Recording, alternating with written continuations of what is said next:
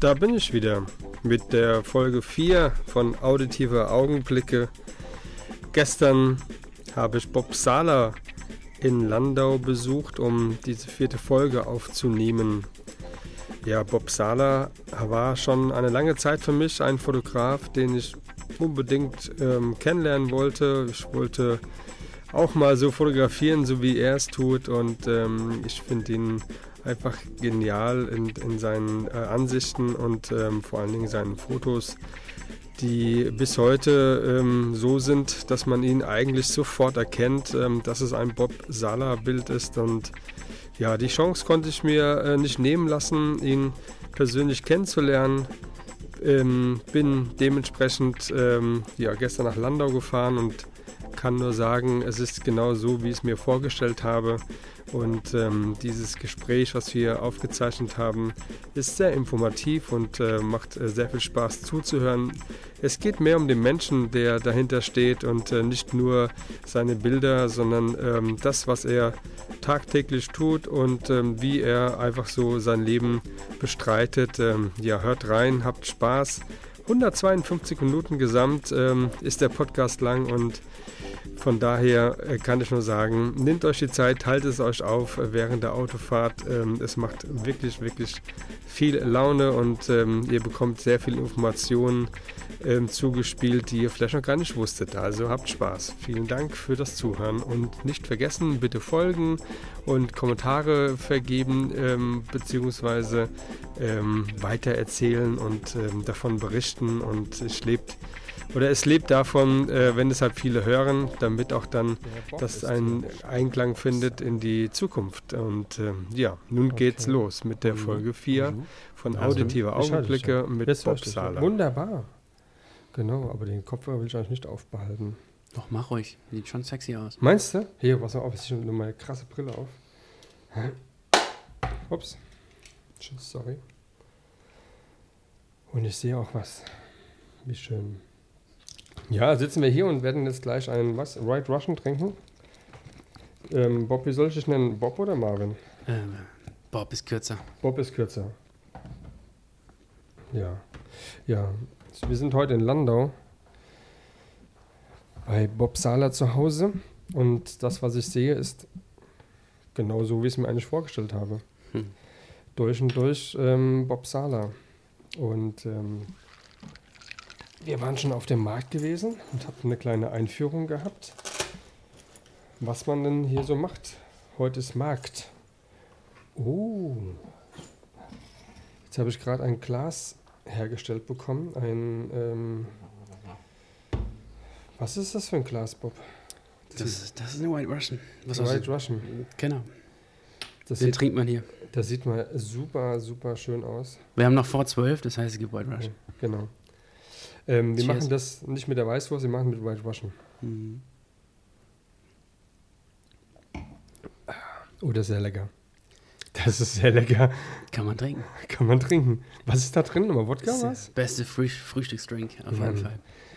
Äh, Wodka, Kalua, also Kaffeelikör und äh, Milch so. oder Hafermilch, je nachdem. Und das ist so dein, dein Start in den Tag? Nicht jeden Tag, aber okay. äh, ist schon Wochenendfeeling.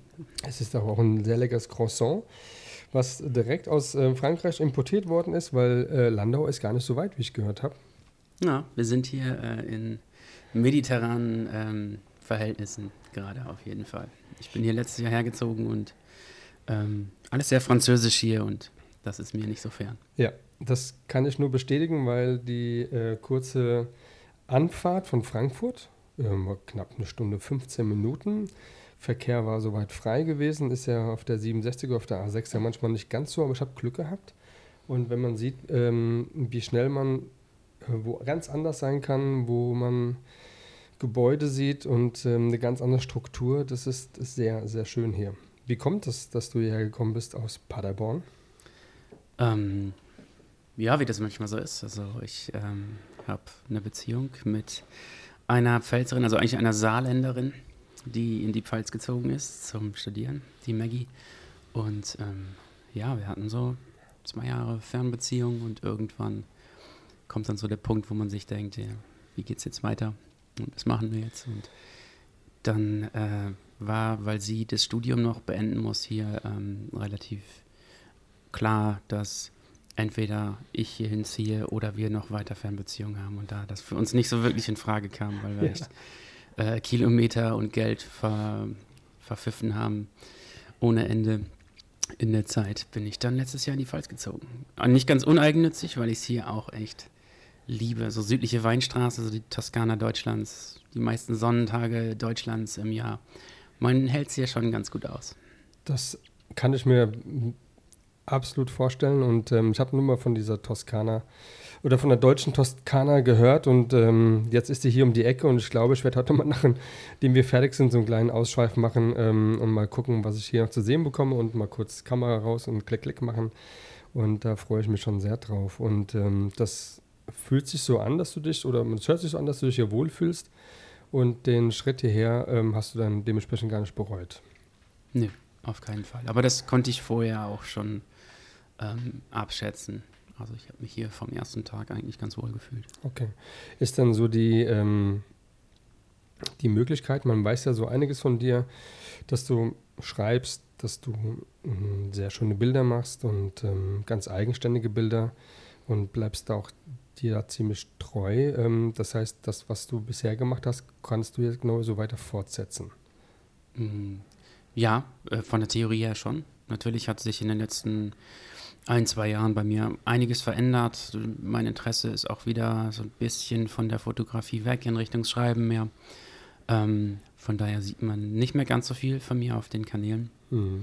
Was aber zum anderen auch daran liegt, dass wenn ich gerade Shootings habe und Bilder mache, die äh, sammle für ein Buch im oh. Moment. Oh. Gibt es denn schon einen Termin, wann das dann kommen würde? Äh, nee. Äh, das kommt auf jeden Fall äh, verspätet und später als ich es mir denke und äh, später als es auf jeden Fall Sinn machen würde. Bei mir dauert einfach alles immer ewig lange, okay. weil ich so viel Zeit mit den Dingen verbringe. Mein Dayjob auch noch habe und ähm, ja, da auch immer so mit, mit Muse rangehen muss. Aber es ist, glaube ich, gerade sehr konkret geworden in den letzten Monaten. Cool. Da freuen sich, glaube ich, sehr viele drauf und ähm, was ja viele gar nicht so wissen, was ist denn so dein Daily Business eigentlich? Also wie kannst du so dein, dein Leben bestreiten mit dem wie jeder andere? Jeder muss sein Geld verdienen und jetzt ähm, bist du ja nicht da, um nur Fotos zu machen und zu schreiben für dich, sondern musst du auch irgendwie deinen Unterhalt verdienen. Ja, ähm, ich bin bei einer Firma in Karlsruhe ähm, angestellt, eine 30-Stunden-Stelle und bin dort, ähm, ja, die die Position heißt Head of Digital Content. Okay. Es geht ähm, eigentlich um alles, was Online-Auftritt von dem Unternehmen angeht, von der Webseite über den Blog. Und ähm, wir haben halt ähm, einen, einen, Blog zu Innovationsthemen. Also ein ganz anderer Bereich eigentlich, als was man mit mir verbinden würde, weil ich ja eigentlich eher mhm. immer so in die Vergangenheit schaue. Aber vielleicht ja. ist es auch der Blick, den ich dann in den Interviews habe, die ich dort mache. Ähm, dieser, dieser Rückgriff auf die guten alten Zeiten, der vielleicht auch diese Interviews so ein bisschen interessant macht. Da führe ich Interviews mit mm, ja, relativ ähm, illustren Menschen von Nivea über Toyota und besuche die halt ähm, in ihren Heimatstädten und interviewe sie, fotografiere sie und das Ganze kommt dann auf einen okay. Blog. Super. Das ist doch ein ein Stück weit das, was dir, also journalistisch gesehen, irgendwie schon dann dir liegt, ne? Ja, jetzt bimmelt's hier. Das macht gar nichts. Das gehört zum Podcast mit dazu.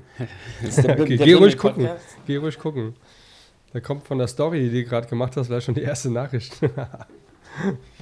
ja, wir haben gerade in Landau auf dem Markt äh, äh, den Tag eingeläutet mit einer Schorle, wie ja. das hier normal ist und sind danach an ein paar Parteiständen vorbeigelaufen. Und vor dem AfD-Stand äh, waren zwei junge Anhänger der Partei aus Landau und haben äh, einen Meter entfernt von den AfD-Männern, ähm, ausschließlich Männer dort, äh, wie man sich das auch so. Jetzt bimmelt's bei dir, geil. Ja, das ist mega, ne? Äh, Fuck AfD-Sticker verteilt haben, quasi über die Schulter von den Kerlen an die Leute, mit denen die gesprochen haben. Genau. Und das fand ich sehr lustig und habe das, ähm, hab das sehr unterstützt in dem Moment. Das habe ich gesehen, ja. Das ähm, gab es auch schon eine Aufkleber. Einer, der klebt hier irgendwo in Landau. Ja. Aber wo sagen wir jetzt nicht. das verraten wir nicht. Ja, wir haben lecker getrunken. Es gab ähm, eine kleine Schorle, das hatte dann der Winzer ähm, gar nicht verstehen können, dass man mit einer kleinen Schorle hier anfängt, sondern man nimmt direkt eine große und es gab ein super leckeres Leberkäse, äh, nee, Quatsch, Leberkäse, ähm, was war, doch. Leberwurst. Leberwurst, Brot. Leberwurstbrot ja. äh, mit Gurke und einer kleinen Chili drauf. Sehr, sehr lecker. Kann ich nur empfehlen. Kommt mal Samstag hier nach Landau. Vielleicht trefft ihr auch den Bob Sala hier auf dem Markt zufälligerweise und äh, es lohnt sich, hierher zu kommen. Ist denn ähm, die, die, ähm, das Buch, du hast angefangen, ein Buch zu schreiben, das, ähm, oder es gibt zweieinhalb Bücher, die nicht veröffentlicht sind. Wenn die mal irgendwann fertiggestellt oder sagst du, okay, ich mache einen Haken dran und ähm, ich schreibe was ganz Neues mit meinen Bildern und meiner Geschichte? Ähm, ich habe darüber schon in ein paar Podcasts auch gesprochen. Ist halt, äh, ich habe, als ich in meinen 20ern war mir halt irgendwie klar, dass ich Schriftsteller werden will und habe da auch alles dran gesetzt, mein Studium danach ausgewählt. Und, ähm, sehr viel geschrieben, Romane versucht, Gedichte geschrieben, was auch immer. Und ähm, das war alles nicht so, ähm, nie so auf dem Niveau, dass ich da selbst nicht äh, peinlich berührt gewesen wäre, wenn ich es dann nochmal mhm. gelesen habe, ein halbes Jahr später. Und das sind diese zweieinhalb Dinger, die da bei mir noch rumlungern. Ähm, mit denen werde ich aber nicht nochmal was machen. Also das ist schon so, dass ich das mal abschließen musste irgendwie. Okay. Nichtsdestotrotz kommen die Sachen, die ich dort als Ideen mit aufgenommen habe, natürlich jetzt in meinem Schreiben wieder vor, weil die Ideen, die Grundideen, die ich dort auch im Schreiben mit, äh, mit, mit reingenommen hatte, haben mich ja in irgendeiner Form angefixt und äh, waren keine schlechten Ideen. Bloß war die Ausführung damals für mich noch nicht so möglich, wie es vielleicht jetzt mit einem bisschen mehr Lebenserfahrung und Blick auf die Dinge möglich ist. Klar. Und was jetzt die Arbeit gerade dran, ich arbeite quasi an zwei, drei Sachen gleichzeitig. Okay. Also ich habe diesen ähm, ja, Romanversuch Leaving LA, den ich angefangen habe, nachdem ich auf, äh, äh, in Los Angeles und dann auf Hawaii war und da wieder gekommen bin, als ich für so ein Musikmagazin da geschrieben habe. Und für da einiges. Vinyl Story. Für Vinyl Stories, genau. Mhm. Und ähm, da einiges hängen geblieben ist ähm, es war halt damals so, dass wir, dass wir dieses Magazin hatten und es war vom Edelverlag und es war saugeil, eine richtig geile Redaktion dort. Und dann hat der Edelverlag irgendwie seine komplette Magazinsparte eingedampft irgendwann und ich hatte noch sau viel Material aus mhm. Los Angeles, was nicht mehr gedruckt wurde. Also mir ja. wurde halt versprochen, dass ich die Sachen, die ich dort in Los Angeles halt äh, sammle, nach und nach im Magazin und auf dem Blog von denen unterbringen kann. Und dann ist dann äh, nach der ersten Story, die ich veröffentlicht habe, das Magazin eingestampft worden. Dadurch hatte ich, ähm, ja, was die, was die Kosten anging, die ich dann hatte, ähm, durch das Geld, was ich von denen ähm, bekommen habe für diese mhm. Reise, eigentlich nur meine Reisekosten wieder drin. Okay. Und ähm, habe dann mit der ganzen Arbeit, die ich dort hatte, dann 0 Euro verdient an, an Erfahrungen und ich war auf Hawaii und habe tolle Menschen kennengelernt, aber es war damals ein oh, finanzieller ja. Knick so leicht auf jeden Fall. Und daraus ist aber dann weil ich schon echt viel beobachtet und gesehen habe, auch in Los Angeles, was mir nicht unbedingt so sehr gut mhm. gefallen hat oder was irgendwie von meiner Vorstellung, die ich hatte, abgewichen ist. Ja. Und ich. Ja, ich saß quasi vor dem. Nee, ich will da gar nicht ins Detail gehen. Also da schreibe ich schon jetzt seit über einem Jahr dran. Okay. Und ähm, ein Gedichtband sammelt sich gerade an und äh, halt ein Fotoband. Und der Fotoband ähm, wird dann wahrscheinlich schon eher ähm, fotolastig, aber auch mit einem großen autobiografischen Essay, der das Ganze dann begleitet von Kapitel zu Kapitel. Ja. So. Also ich kenne jetzt da auch kein, kein zweites Buch, wenn das dann so kommt, wie ich es von deinen Bildern kenne und von deinen Geschichten, die du, du, die du zu erzählen hast, ähm, andere Podcasts habe ich mir natürlich auch schon angehört und da gibt es ja vieles ja, zu hören und es ist äh, sehr, sehr interessant, ähm, dein, deine Lebensgeschichte in dem Bereich der Fotografie und der Journalismus. Und das mit LA und so und das habe ich selbst auch gesehen, das kann ich nur äh, unterschreiben, weil ähm, diesen krassen Gegensatz und ähm, von Armut und von Leuten, die man gar nicht nachts begegnen möchte, ähm, ist ja schon ziemlich krass. Und ich habe auch eine andere Vorstellung von San Francisco gehabt. Ich war auch auf Maui gewesen. Ich glaube, wir waren fast zur selben Zeit da. Okay. Du warst kurz vorher da. Wir hatten auch da mal geschrieben, da ist mal, mal Hallo. Und ähm, ich wusste aber gar nicht, warum du da gewesen bist. Mhm. Und natürlich jemand zu treffen wie ähm, Jeb Gordon, ähm, Ja, Ähm, ich glaub, Chap davon- Gordon, da- der, der da- Manager von Alice Cooper. Da, da träumen viele, glaube ich, von. Man kennt ihn jetzt nicht so, aber Nee. es gibt eine Doku, die heißt ähm, Supermensch. Supermensch. Googelt einfach mal Supermensch oder pack- packt das bei YouTube in die Suchleiste. Ja. Ähm, Kann ich nur empfehlen. geiler Ist- Typ. Ist Aber jetzt probier erstmal das Französische. ja, mag ich jetzt. Ich habe Marc erstmal zu meinem Franzosen mitgebracht äh, Mm. morgens und äh, der fährt hier quasi jeden Tag morgens rüber nach Frankreich und besorgt Croissants aus Mm. Frankreich. Sehr lecker. Mm. Darf man reinschmatzen? Ja, oder? Ich weiß nicht. Also Ich, ich mag, ich mach's auf jeden Fall. Ist mir egal, musst du nachher bereinigen hier. nee, mache ich gar nicht, weil was Olli Schulz kann und Jan Böhmermann, das können wir auch. Und ein Schluck nochmal von White Russian. Mm, das ist aber eine sehr leckere Kombi. Alter Schwede. Das war eine fiese Kombi, das kannst du trinken wie Kakao. Ja. Mm. Ähm, du hast einen Aufruf, oder beziehungsweise du hast einen Brief bekommen von einem Andreas, glaube ich, war es gewesen. Der ähm, hat irgendwie die, deinen Aufruf gehört ähm, zum Thema, das, was du gerade gesagt hast, dass ähm, das, was du ja im Prinzip äh, recherchiert hast und aufgeschrieben hast und ähm, dass es noch gar nicht veröffentlicht worden ist und du wolltest schon eine gute, große äh, Zeitung oder Illustrierte haben, die das dann immer mal printet, damit das mal auch mal veröffentlicht wird. Mhm. Das kann man ja nur unterstützen. Vielleicht magst du kurz mal daraufhin mal hier so ein, ja, Statement beziehungsweise nochmal so eine kleine Bewerbung machen dafür. Vielleicht erreichen wir ja mit diesem Folge 4 Podcast ähm, andere, die da vielleicht dann das unterstützen können. Ähm, ja, an sich bin ich immer auf der Suche nach Redaktionen, für die ich schreiben, fotografieren kann. Aber es ist halt so, dass ich aus Los Angeles und Las Vegas immer noch meine Story über Neil Preston, dem Tourfotografen von Led Zeppelin, ähm, hier habe. Und ich habe so vier, fünf Stunden Interviewmaterial. Ich kann quasi eine Reportage in alle Richtungen schreiben, die man sich vorstellen kann. Für die Leute, die ihn nicht kennen, die kennen ihn wahrscheinlich doch indirekt, ähm, weil er auch der Tourfotograf von Queen war. Und dieser Queen-Film, der letztes Jahr rausgekommen ist, das Cover davon, wo, das ist sogar auch ein Emoji, wo Freddie Mercury da so steht mit Ja. breiten Beinen, auch bei Ja. dieser Live-Aufnahme Ja. und den Arm so hochreckt. Ähm, das ist ein Foto von Neil Preston auch, quasi. Ah, okay. Also man kennt ihn Ja, das Bild kennt man, klar. Minimum indirekt über seine Kunst, weil die schon sehr. Das berühmteste Foto von Bob Marley ist auch von Neil Preston. Mhm, Ist auf seiner Homepage, glaube ich, drauf, ne? so ein Schwarz-Weiß-Bild. Mhm, genau. Und ähm, sau interessanter Typ und ich habe ihn besucht in Los Angeles in seinem Archiv, aber auch in Las Vegas in seinem Penthouse und wir sind ins äh, Hard Rock Hotel gefahren, haben da Fotos gemacht. Im Hard Rock Hotel in Las Vegas Mhm. sind die Türen auf den Etagen quasi seine Fotos. Ja. Also ja, super interessanter Mensch und ich hätte Absolut, da eine ja. geile Geschichte, die ich gerne noch veröffentlicht wissen möchte. Ich bin in Verhandlungen gerade immer noch mit ein paar Magazinen, mit der FAZ am Sprechen Okay. und ähm, versuche immer äh, äh, es noch unterzukriegen, weil die Story auch jetzt nicht unbedingt zeitabhängig ist. Es ist völlig Ja. egal, ob die jetzt rauskommt in zwei Jahren oder vor drei Jahren. Ähm, die, Die- ist schon eher über diesen Menschen, es geht um ein Porträt und das kann man halt immer noch mit einem aktuellen Schnitt versehen. Ich kann es auch nur empfehlen. Neil Preston einfach mal auf die Homepage gehen. Allein ähm, die Bilder, die man dort sieht, die man natürlich auch kennt und wen er da also alles fotografiert hat, ist wirklich super. Und dass du den getroffen hast und ähm, sein Freund äh, Cameron Crowe, der Almost Famous äh, ja gedreht hat und äh, seine eigene Geschichte so ein bisschen dort ähm, widerspiegelt, ähm, ist auch eine Sache, die du auf jeden Fall ans Herz legst. Gucken. Mhm. Richtig?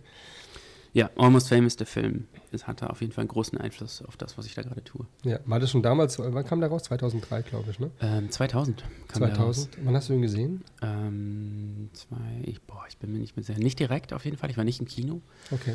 ähm, aber noch während meiner Abi-Zeit auf jeden Fall. Ja. Dann gab es damals noch so einen anderen Film, der hieß Finding Forrester Mhm.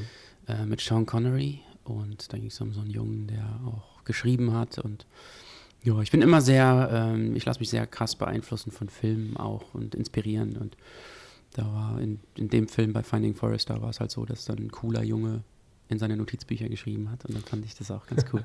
Ja. Und ähm, keine Ahnung, und die, die Dinge kamen dann auf, auf den Schirm bei mir. Und bei Almost Famous ist es halt so, dass ein junger Rockjournalist quasi mit auf Tour geht bei Ja. den Bands. Genau, 15 Jahre alt oder sowas, ne? Mhm. Und es ist ja im Prinzip dann seine eigene Geschichte, die er da so ein bisschen weitergibt. Und war immer so mit dem Tonband, glaube ich, gewesen. Das hast gehabt. Hat er das noch oder hast du das gesehen gehabt, das, dieses ähm, Tonband oder war das das gleiche wie in dem Film gewesen, was er damals hatte? Das Tonbandgerät, ähm, das ist ja. original das, was er damals in den äh, 70ern mit hatte. Wahnsinn.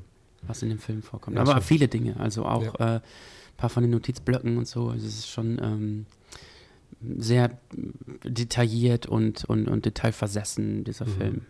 Ja, ist auf jeden Fall. Also ich habe auch gesehen. Und gleichzeitig eine Romantic Comedy auf, ja. auf ganz simpler Ebene noch mit nebenher. Mit einer ganz, ganz hübschen Schauspielerin, die damals noch sehr jung war. Man kennt sie eigentlich heute nur so als reife Frau und ähm, immer noch hübsch, aber damals war das schon ähm, ja, Kate ja, schön Hudson ist schon. Kate ähm, Hudson, genau. Wäre vielleicht auch nochmal so ein Traum von mir. Nochmal so ein, ja, nicht sie in die Rolle nochmal schlüpfen zu lassen, aber ich würde sie gern fotografieren. Es gibt okay. ja ähm, ähm, die also der, der, das Groupie oder die, ja. die, Dame aus den 70ern, auf der die Figur basiert, die ähm, lebt auch immer noch, Ach, ist komm. auch bei Instagram. Ja, ja, Ehrlich? Aber wow. da bin ich äh, jetzt mal still. Irgendwie okay. So ein bisschen. Ich folge ihr und habe auch mal mit ihr geschrieben schon so. Ja, cool. Mhm. Ja, muss man machen einfach. Ähm, ich bin mir da auch nicht so schade gewisse ähm, Menschen, Fotografen anzuschreiben, die für mich interessant sind, auch für meinen Podcast. Und ähm, manche haben es gelesen und ähm, noch nicht darauf geantwortet. Ähm, ich hoffe, dass er seinem Mann steht und ähm, dass er sich dann meldet irgendwann. Und ähm, andere stehen da natürlich auch noch aus. Aber gut, das ist meine Geschichte letztendlich.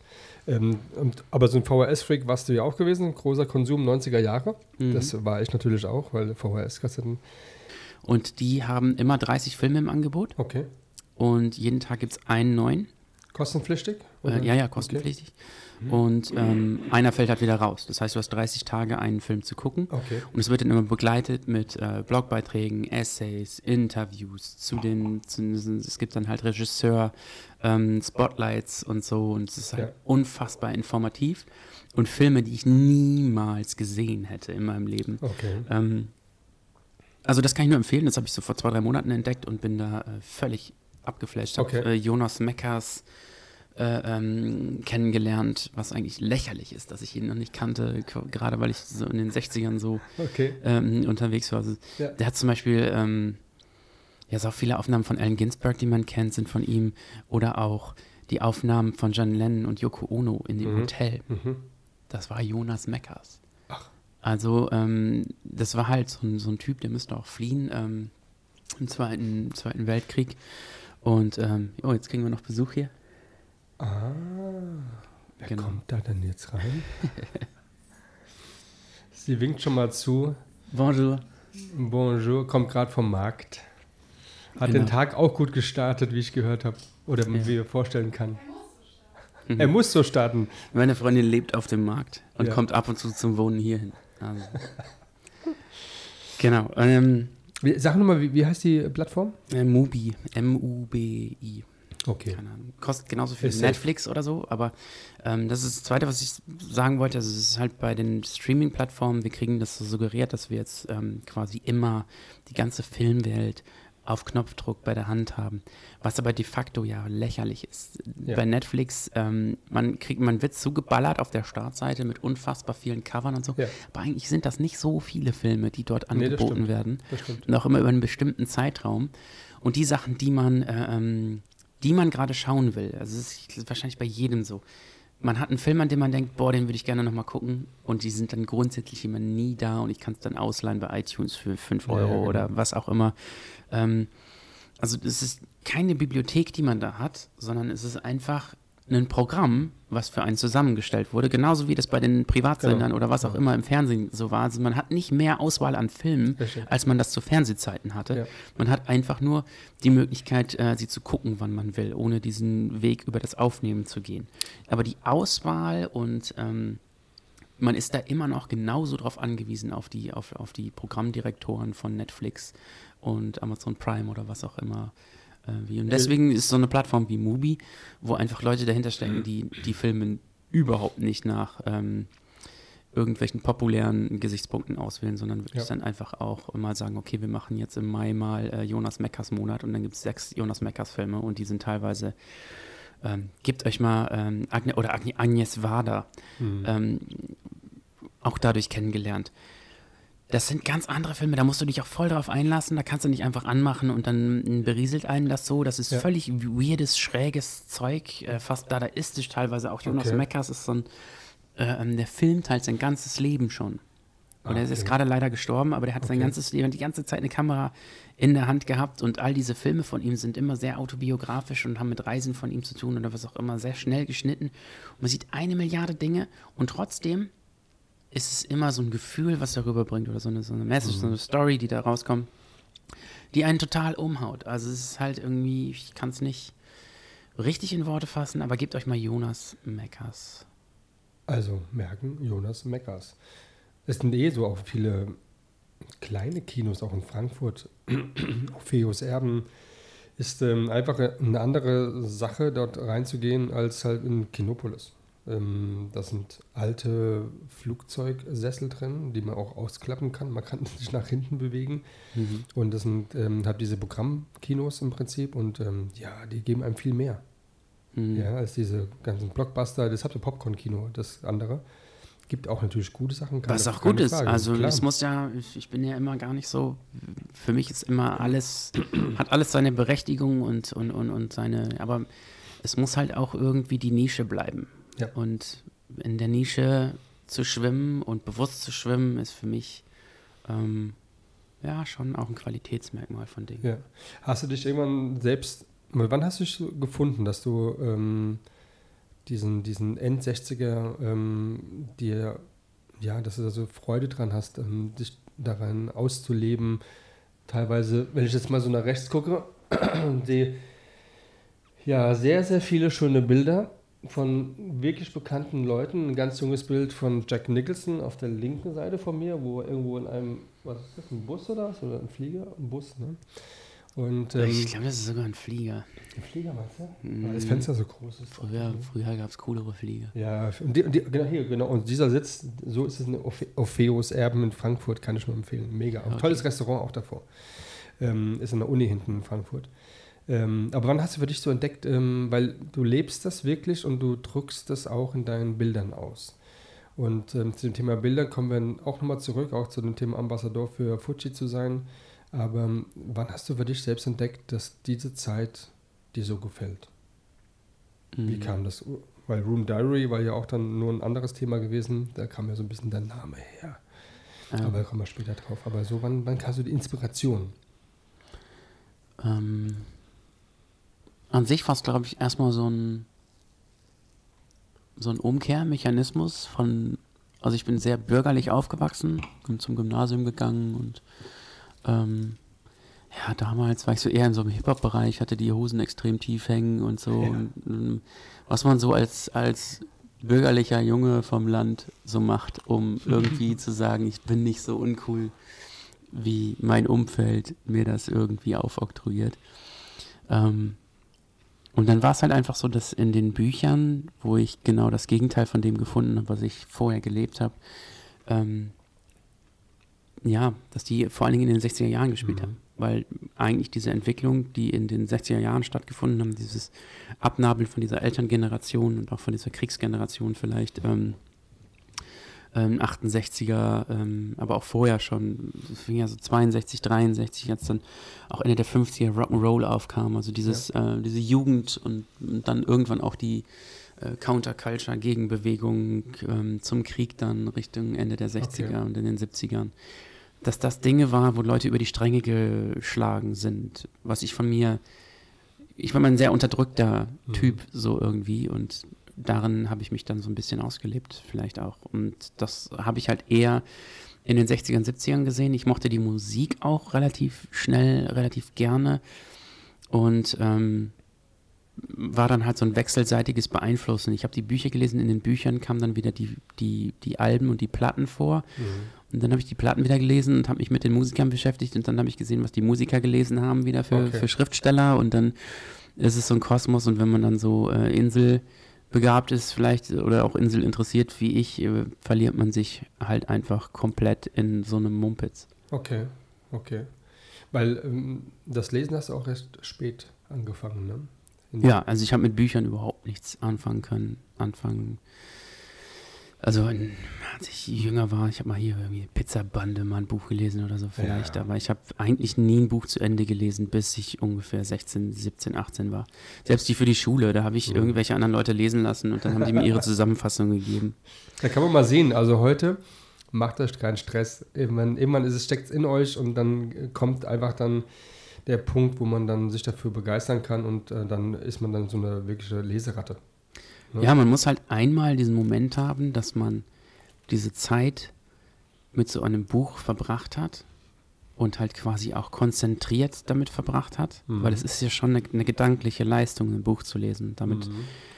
ist es völlig egal, ob ich jetzt einen, einen Schundroman, einen Liebesroman meine oder irgendwelche klassische Literatur. Ich muss mich erstmal hinsetzen und eine gedankliche Leistung ja. vollbringen und auch gedanklich mich mit einem Thema oder mit einer Geschichte über einen längeren Zeitraum befassen. Und dieses ans Ende kommen in dem Bereich ist so eine Befriedigung damals für mich gewesen. Und halt auch dieses Detailreiche, was ich dann. Ich war richtig stolz am Anfang, manche Bücher gelesen zu haben. Ich weiß nicht, und wenn es halt noch eine Schule. Ich hatte einen Lehrer in Fulde damals ähm, zu Abi-Zeiten bei mir, äh, Englisch-LK das war halt einfach auch schon so ein Typ, der anders war als die Englischlehrer, die ich vorher hatten, die mich da mhm. irgendwie durch irgendwelche Lektüre gequält hatten. Aber der war einfach so drauf, dass er selber auch total Jazz begeistert war okay. und auch immer solche Sachen gesagt hat. Und bei ihm habe ich halt Catcher in the Rye gelesen, also das stumpfe Standardbuch Der Fänger im Roggen okay. für den Jugendlichen. Mhm. Damals war ich halt 17, 18, da kam das noch gerade passend. Also okay. wenn man älter ist, bringt, gibt einem das, glaube ich, nicht so viel. Ja. Aber so gerade in dieser Phase, wo man sich so findet als Weirdo, ähm, war Catcher in the Rye äh, total, ja, beeinflussend. Ist es, ein, ist ein Buch, wo du heute empfehlen würdest, auch für Einsteiger? Ja, Catcher in the Rye sollte man für mich immer noch gelesen haben. Ja. Also, ist eine andere Zeit und man kann vielleicht die Radikalität der Sprache und dessen, was der da gemacht hat, der J.D. Salinger, vielleicht nicht mehr so wertschätzen, mhm. wenn man mhm. jetzt als junger Mensch dieses Buch in die Hand nimmt, weil einfach alle Extreme schon abgefahren sind, auch in Büchern. Aber für die damalige Zeit war das. Ähm, ja, die, er hatte unfassbar Probleme, auch einen Verlag dafür zu finden, weil die Leute halt okay. auch gesagt haben, was zur Hölle und was ist das? Und diese Hauptfigur, Holden Caulfield, was will der überhaupt und ist der irgendwie krank und ähm, es ist schon, schon, schon schräg gewesen. Aber der Lehrer hat mir dann auch, ähm, wir mussten damals so eine Facharbeit schreiben, hieß das, glaube ich, und äh, da musste man so zehn Seiten über ein Thema und ich habe damals ähm, das war so meine erste richtige Berührung mit Literatur. Die Facharbeit habe ich total versemmelt. Also, es war mhm. total scheiße. Ich habe am Ende, glaube ich, eine 4-0 oder eine, okay. ähm, eine 3 minus oder sowas oder eine 4 plus dafür gekriegt. Ich weiß es gar nicht genau. Aber ähm, meine Facharbeit war ein Vergleich ähm, von das Thema, vom, vom Thema amerikanischer Traum in Catcher in the Rye und The Great Gatsby. Okay. Das heißt, die ersten Bücher, mit denen ich so richtig Kontakt hatte, die mir was bedeutet haben, waren damals auch noch aus dem Deutschkurs heraus waren. Ähm, der Fänger im Roggen, mhm. der große Gatsby. Mhm. Ähm, Hast du den Film geguckt? Mit Leonardo DiCaprio? Ja. Kommt das so hin? Ähm, so, was heißt, kommt das so hin? Also, ist, ja.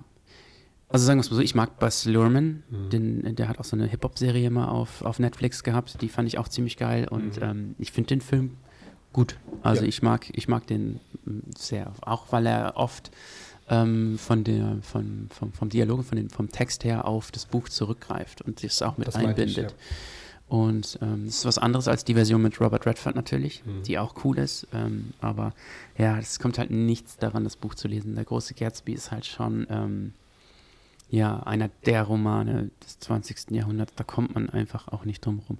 Und dann kam noch dazu, erklärt Pereira gelesen zu haben und Moon Palace von Paul Auster. Mhm. Ähm, also es waren halt so drei, vier Leseerfahrungen, die mich auf einmal so befriedigt haben. Ähm, ja, dass es, dass es eine ganz andere Richtung eingenommen hat. Gehört ein bisschen was dazu, wenn man ein Buch liest, äh, wie du schon gesagt hast, dann sich die Zeit zu nehmen ähm, jegliche Gedanken auszuschalten und ähm, dann den Film ablaufen zu lassen von dem, was man dort liest. Mhm. Das, also diese, diese Situation kenne ich auch von vielen, die mir davon erzählt haben, wie sie das alles so sehen. Und es hat bei mir auch lange gedauert, bis ich es auch gesehen habe, beim Lesen. Und dann immer krass.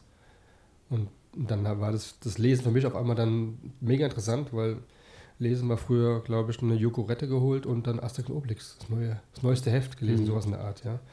Und ähm, von daher kann ich Lesen nur empfehlen. Macht man heute gar nicht mehr, ne? Oh, jetzt gibt es ein bisschen was in das Glas. Das ist wirklich sehr lecker, eine tolle Kombination. Ja. Kann ich nur empfehlen. White Russian und dazu ein Croissant aus Frankreich. Vor allem kein, vor allem kein französisches Rest, ähm, kein, ähm, also aus Frankreich, ne? Mhm. Das ist schon ein kleiner Unterschied. Man merkt ja schon, dass die andere Backqualitäten haben als bei uns. Mhm. Und das dann ähm, zum ganzen Thema ähm, der, der, des Lesens, dann ist dann immer die Vorstellung gekommen, okay, dass du immer schreiben möchtest. Und da Mhm. war auch dann, gab es einen Schriftsteller, beziehungsweise einen Journalist, kein Schriftsteller, ein Journalist, wohl auch Schriftsteller, der dann auch einen Einfluss gehabt hat. Ähm, Ja, für den Hunter. Rolling Stone Magazine ähm, geschrieben hat. Ja, super. Jetzt haue ich noch das Glas hier um. Super geil. Das passt ja wieder. Gehört dazu, ne? Jochen, sorry, dein Mikrofon ist ein bisschen. Ja, wollte ich gerade sagen. Ist dein Zeug. Kannst du Ja. einsauen, wie du willst. Ja. also, von wem sprechen wir? Von Hunter S. Thompson. Ja. Aber wir müssen, glaube ich, gerade kurz warten, weil wenn du da rumfummelst und das Mikrofon so Hm. hoch und runter eierst, das ist, glaube ich, alles mit drauf.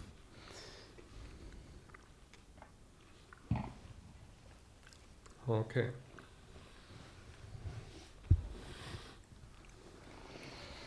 Ich nehme erstmal einen Schluck. So, Marc ist hier eskaliert gerade. Unfassbar. Ich muss den Podcast jetzt alleine weitermachen. Ja, genau. Der ist, äh, ähm, das ist, wenn man halt äh, die Pfälzer Schorle nicht gewohnt ist, Ja, dann genau. eskaliert man hier völlig die Wände hoch und äh, schmeißt White Russian durch die Bude. genau. Unten ist auch was.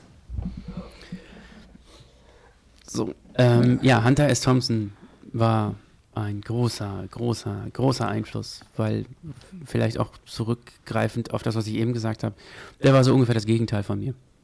Der hat einfach immer gemacht und immer Rock'n'Roll und immer Ja. völlig egal, was die Leute denken. Dadurch Mhm. ist er bei sau vielen Leuten auch relativ schnell in Ungnade gefallen, überall rausgeworfen worden. Auch bei der Navy, wo er da war. Und ähm, ja, aber ähm, halt schon und du hast ja eben so gesagt, Journalist oder Schriftsteller, es gibt immer so einen Ausspruch, ich weiß nicht mehr, das, das kleben die auf seine Bücher immer hinten drauf. Ähm, Hunter S. Thompson war der beste Schriftsteller unter den Journalisten Ah, okay. und der beste Journalist unter den Schriftstellern. Oh. So. Das ist schon cool, ja. Ähm, von daher kann man das, glaube ich, auch so unterschreiben, obwohl es viele Journalisten gab, die auch geil waren. Aber es ist Hunter besondere Bedeutung für mich, auch sein Leben und seine Briefe. Es gibt so eine Briefesammlung, The Proud Highway. Das ist quasi meine Bibel, da lese ich immer noch jede Woche drin. Okay.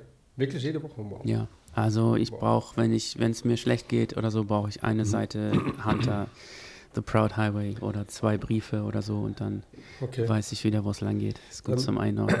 Dann ist bestimmt der 20.05.2005 ein Datum, das du dann ja, in deinem Kalender eingekreuzt hast wahrscheinlich, ne? Ja.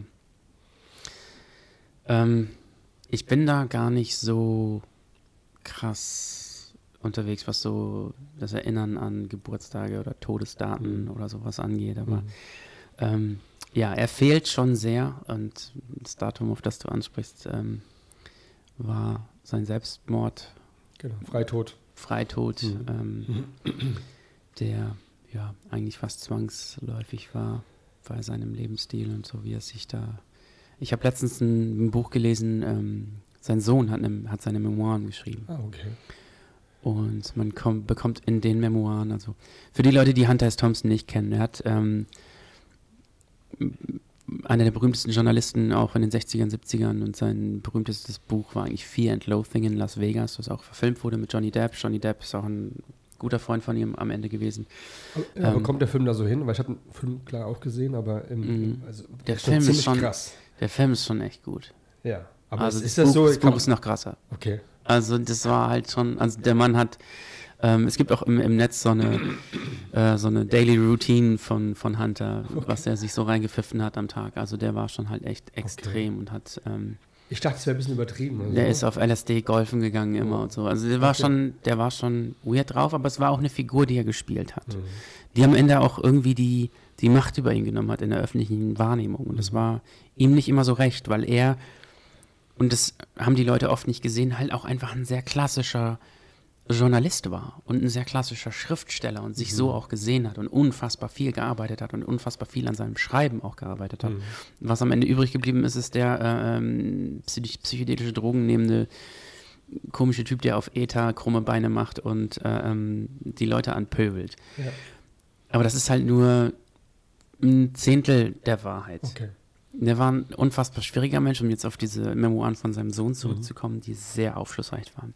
Nicht das geilste Buch so vielleicht auch von der Schreibe her, aber es war sehr informativ, weil Hunter war ein unfassbar schwieriger Mensch. Mhm. In seiner Ehe ähm, untragbar.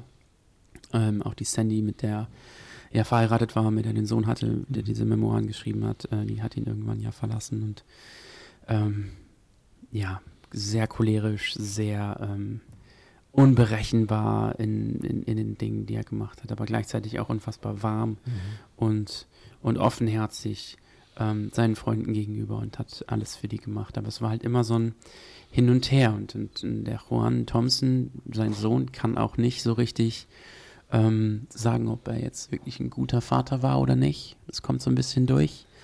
Aber er liebt ihn halt doch und es sind halt auch viele Momente, die er dann so beschreibt, wo er als Hunter am Ende halt auch wirklich, der hat dann ähm, das Problem war, er war halt wirklich krasser Alkoholiker. Okay. Also man kann das alles glorifizieren, wie man will, mhm. aber er hatte am Ende eine Hüft-OP und musste ins Krankenhaus und ähm, hatte, hatte mehrere so Sachen und beim ersten Mal haben die ähm, Leute es halt so gemacht, dass er halt weiter auch Alkohol verabreicht bekommen hat, weil es sonst okay. überhaupt nicht gegangen wäre, als er, als er dort gelegen hat. Aber es gab dann halt, dass es schlimmer wurde, Momente, wo er im Krankenhaus ähm, dann wirklich einen kalten Entzug machen musste. Und das war ein Albtraum. Also okay. der ist daran fast krepiert. Ähm, an diesem, an diesem kalten Entzug okay. mit, mit, mit dieser Hüft-OP, die er dann da hatte. Und ähm, ja, war gar nicht mehr er selbst so wirklich am Zittern wie Sau. Also, das hat, also dieser ganze Konsum hat ihm natürlich mhm. total zugesetzt, körperlich. Es gibt natürlich geile Geschichten und er ist der Man's Man und keine Ahnung, was man aus der Sicht seines Sohnes hört, der einfach seinen Vater verliert ja. an diese Figur, die in den, in den Medien äh, propagiert wird, bekommt das halt einen anderen Beigeschmack. Und das sind echt süße Szenen, die er auch beschreibt, wie er da in Colorado mit seinem Vater ähm, ja, bei Nachbarn in den Swimmingpool noch einbricht. Und äh, äh das ist so ein, irgendwie so ein Ding bei denen gewesen, weil Hunter hatte immer einen ganz weirden Tagesablauf. Der war nachts wach und tagsüber hat er halt gepennt. Also es mhm. war immer so und da musste man sich, wenn man ihn besucht hat, auch dran gewöhnen. Okay. Die ganze Familie war dann nachts wach und äh, hat tagsüber geschlafen und die sind dann nachts um 4, 5 Uhr bei den Nachbarn halt eingebrochen und haben äh, wasserfeste ähm, Taschenlampen in den Pool geworfen und okay. äh, äh haben dann da irgendwie in dem Whirlpool vom Nachbarn ähm, nachts gechillt und äh, Weed geraucht und Kekse gegessen oder so. Okay. Ist, keine Ahnung. Das, ist, ähm, das sind so Momente, an die sich der Sohn erinnert, die dann halt auch sehr, die er sehr genossen hat. Aber ja. er hatte auch in vielen Zeiten nicht viel von seinem Vater. Okay. Und musste auch immer gucken, dass er die Kohle von seinem Vater kriegt fürs Studium mhm. und so, weil das teilweise nicht geklappt hat, weil der auch immer das Finanzamt auf den Fersen hatte und ähm, ja. Ja, weil auch so, so ein, die, sein Ziel war es ja auch irgendwie, glaube ich, Bürgermeister zu werden, irgendwie? Äh, Sheriff von. Sher Sheriff war es gewesen, ja. ja. Und von, dann äh, Jimmy Carter, der mir auch dann war sein Dude oder so. Ähm, ja, also ich, er, er, hat damals eine Kampagne gefahren, um ähm, ja, die Drogen zu legalisieren und ähm, hat sich damals, damals war so Hippie-Zeit auch irgendwie und damals waren die Hippies immer die Langhaarigen und er hat sich dann im Wahlkampf den Kopf komplett kahl rasiert, damit er zu seinem republikanischen Gegner sagen kann, äh, er wäre so ein langhaariger Hippie. und ähm, ja, Schon ein cooler Typ. Ist am Ende gar nicht so schlecht abgeschnitten, aber hat, den, hat, die, hat diese, diesen Sheriffsposten nicht bekommen, auf jeden Fall. So. Ähm, sie verlässt uns wieder. Aber du hast ja gesagt, ich komme mal kurz mal rein, geht mal aufs WC wahrscheinlich und dann geht sie wieder auf in ihre Heimat auf dem Markt. Lebt auf dem Markt. Sehr schön. Ist dann, ähm, und der hat ja, ähm, ähm, ich glaube, über den äh, Bill Cardoso, das Thema Gonzo, Schriftsteller. Mhm. Erklär das doch mal. Oh. Gonzo. Ähm, Gonzo ist, äh, ja, die, so diese Wortherkunft leiten viele anders ab. Es gibt auch, Ja. glaube ich, eine Figur in der amerikanischen Muppet Show, Ja. die irgendwie so heißt oder Ja, genau. so, so, Ja. so einen Satz immer gesagt hat, keine Ahnung. Aber an sich in der Definition, was seine Arbeit angeht, ähm, ist es so, dass es gab in den 60ern so eine Strömung, die ähm, von ähm, äh, boah, von mehreren Journalisten quasi, also äh, war, wie man es früher an der Schule gelernt hat, ähm, Journalismus muss objektiv sein. Ja. Das war immer so die Einstellung, die die Leute äh, in den, ja, früher vor 100 Jahren äh, gelernt haben in der Schule, Journalismus immer objektiv sein. Mal ganz abgesehen davon, dass man nie objektiv sein kann. Es geht nicht. Man kann nicht objektiv sein. Und ähm, in den 60ern gab es immer mehr Journalisten, die dann, ähm, ähm, die dann gesagt haben, okay, nein, wir nehmen diese Objektivität heraus und sind Mhm. bewusst subjektiv. Okay. Und ähm, das Ganze war dann so New Journalism, Mhm. nannte sich das. Und ähm, es kamen auf einmal Elemente aus dem fiktiven Erzählen auch mit rein. Okay. Quasi. Ist nicht mehr Berichterstattung, sondern quasi das Erzählen von Geschichten Mhm. ähm, mit ähm, ähm, literarischen Elementen drin. Okay. Truman Capote ist da ein großes Beispiel zum Beispiel. Absolut, ja. Ähm, so In Cold Blood, der Roman ist Mhm. äh, einer der ersten, die ähm, da Vorreiter waren, auf Ja. jeden Fall. Gibt es ja auch einen Film, ne? Genau, also es gibt zwei Filme Zwei sogar. sogar? Ja, und äh, aber es, es gibt mit Philip Seymour Hoffman, der Film ist, einer meine meiner, ja. ist einer meiner Lieblingsfilme. Ja. Also, ich liebe auch Philip Seymour Hoffman, der ist absolut. geil in allen Rollen. Ähm, Der ist aber tot, ne? ja, leider. Der, ja, aber so jemand, oder? da war das leider abzusehen, Mhm. wie der in die Rollen reingegangen ist. Leider Mist, ja. Hätte gerne noch so ein Alterswerk von dem Ja. gesehen. Das wäre, glaube ich, Mhm. nochmal ganz, ganz geil geworden. Naja, zumindest New Journalism, Ja. ähm, die subjektive Perspektive des Journalisten kommt mit rein. Und Gonzo ist quasi eine eigenständige Weiterentwicklung Okay. davon. Also Hunter hat auch so geschrieben am. Anfang, in den 60ern, war auch eingebettet in die Hells Angels für sein erstes Buch und ist mit den Hells, Hells Mhm. Angels gefahren für zwei Jahre. Okay. Die haben ihn dann auch irgendwann vermöbelt und ähm, es gibt, so, wenn man das äh, Hunter S. Thompson Hells Angels bei YouTube eingibt, gibt es ein Video, wo sie ihn noch ähm, konfrontiert haben mit einem, mit einem Typen von den Hells Angels, nachdem das Buch rausgekommen war. Und der dann quasi in so ein Fernsehstudio mit reinfährt mit seiner Harley und Hunter vor offener, äh, äh, also vor dem Publikum dort und so runter macht, ey, du hast uns Bier versprochen, du hast uns das versprochen, du bist eine Pussy und äh, äh, du wurdest von uns vermöbelt und hast es auch verdient. Ja, ähm, ganz witzig. Und Hunter, Hunter hat diesen Stil am Anfang geprägt, aber dann kam dieses, dieses Gonzo-Element ist Okay. einfach, dass du nicht nur subjektiv über das Event berichtest, sondern dass du aktiv das Event, ähm, also quasi du bist das Event Mhm. als Journalist. Du gehst zu dieser Veranstaltung hin und alles ist komplett aus deiner Sicht Mhm. und ähm, du wirfst dich noch quasi in die Vorgänge vor Ort mit rein. Das ist das erste Stück, was er damals wirklich, ähm, es hat auch ein bisschen, es gibt ein, ein, also diese ganzen Karikaturen, die man von ihm immer sieht, von, von Dr. Gonzo und Okay. so und Ralph, das ist von einem, ähm, von einem Maler, der heißt Ralph Steadman. Okay. Und als die beide zum ersten Mal zusammengekommen sind, Ah. da war der Moment, wo quasi Gonzo entstanden ist. Die Okay. haben sich beide ähm, mit psychedelischen Drogen zugeworfen und sind aufs Kentucky Derby gegangen. Das ist so ein Pferderennen, Ja. wo so die ähm, ja, Südstaaten-Elite ähm, Mint Juleps äh, auf der Tribüne trinkt in netten Kostümen und sich da völlig die Kante gibt.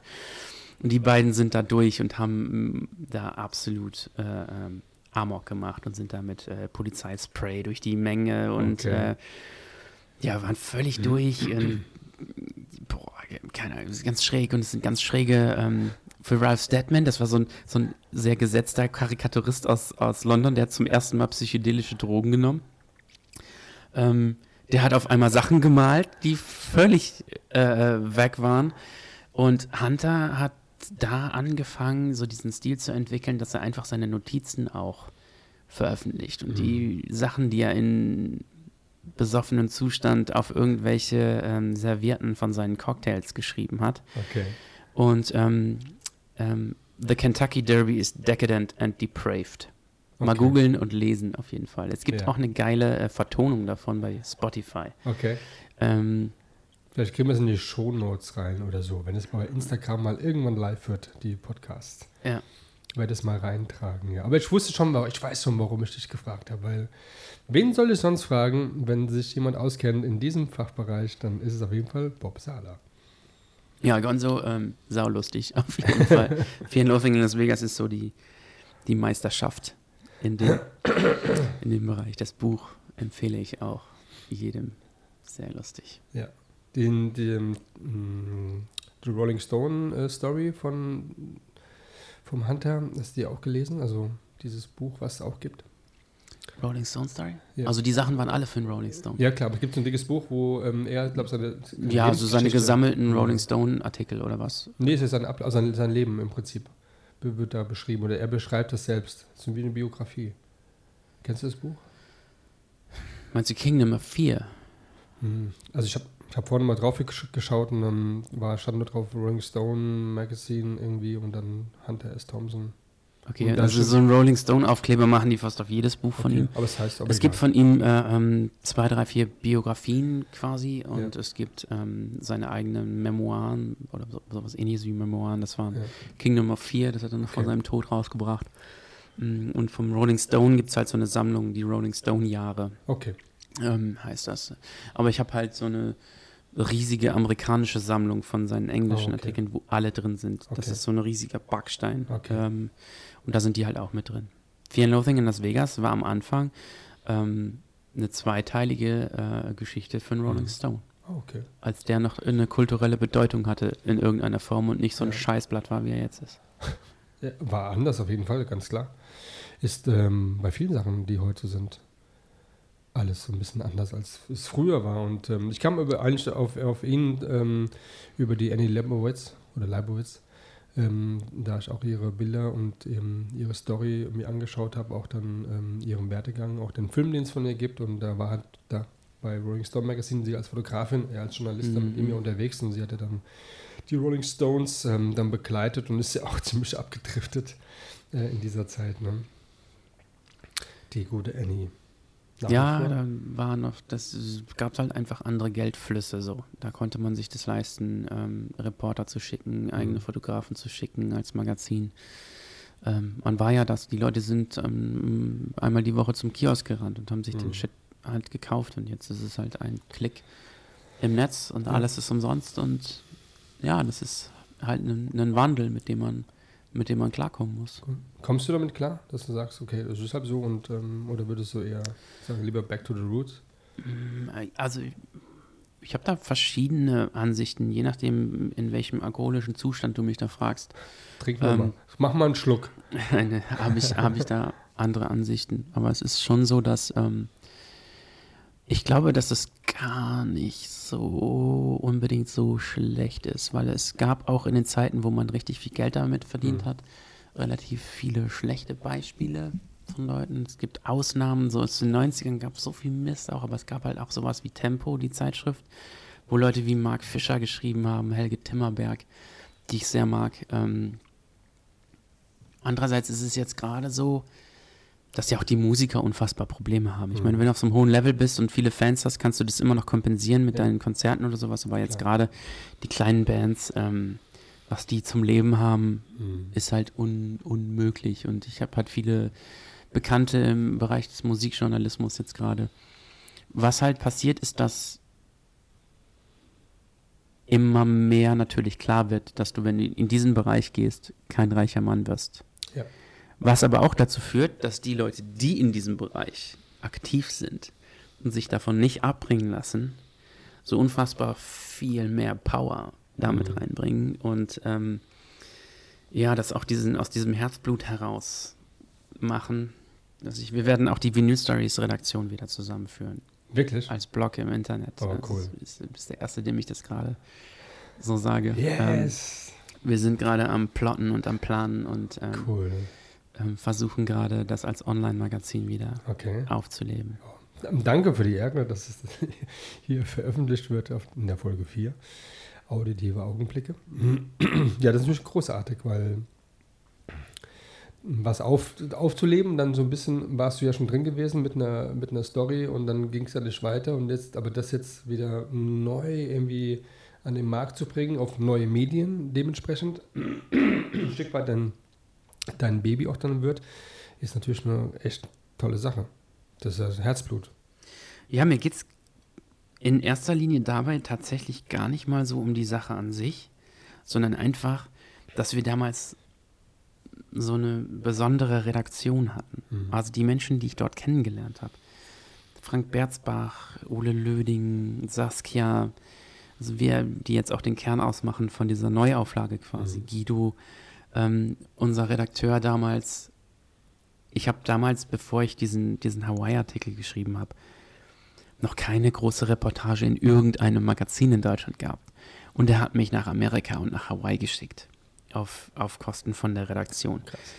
Das würde auch niemand einfach so machen, der vielleicht schon naja, das war Guido, ein junger Typ, der dann halt in mir vielleicht auch noch mehr gesehen hat mhm. und halt einfach auch so ein Gefühl gehabt hat und einfach gesagt hat, ich schicke da jetzt Bob Sala runter. Ja. Und äh, dann kommt was raus, was vielleicht aus einer anderen Sicht nicht rausgekommen wäre. Ja, und auf diesen Artikel in der, im Magazin selber über Shep Gordon und Alice Cooper bin ich schon auch stolz, auf jeden Fall. Kannst also, du sagen. Das, äh, ähm, Deine Idee, die du auch gehabt hast, ähm, aber ich habe das Interview mit äh, Alice Cooper ist aber trotzdem ausgeblieben, ne? Ja, ja, ich habe Alice Cooper nie getroffen. Schade. 30 Meter weit entfernt ohne Tele. So ein Scheiß als Fotograf. So ja, ich war, äh, äh, das war schon echt lächerlich. Die haben mir da echt unter, auf, auf Biegen und Brechen noch so einen VIP-Pass klar gemacht, mhm. dass ich mhm. da reinkomme und dass ich einen Fotopass habe und da sein kann, bla bla bla. Und dann fragen die mich natürlich nachher, ob, ob sie mal die Fotos sehen können und uff ich stand halt 30 Meter von der Bühne weg und das weiteste, was ich hatte, war mein 85er Festbrennweiten-Ding, was ich drauf geschnallt hatte. Okay. Und hatte dann halt Fotos von der Bühne aus einer sehr großen Entfernung, okay. wo man ihn so klein drauf sah. Ohne Huhn, leider. Ohne Huhn, ja, war jetzt nicht so geil. Ja. Aber es ging ja auch eher um die Geschichte. Und ja, die Geschichte war, glaube ich, schon, schon ganz cool. Ich habe damals so viel gelesen über Alice Cooper, über Shep mhm. Gordon. Ich habe fünf, sechs Bücher aus der Zeit auch nochmal gelesen, Laurel Canyon, Frank Zappa und habe versucht, halt all mein Wissen in diesen Artikel auch ja. einfließen ja, zu lassen. Frank Zappa ist ja auch ein krasser Typ, so, ja.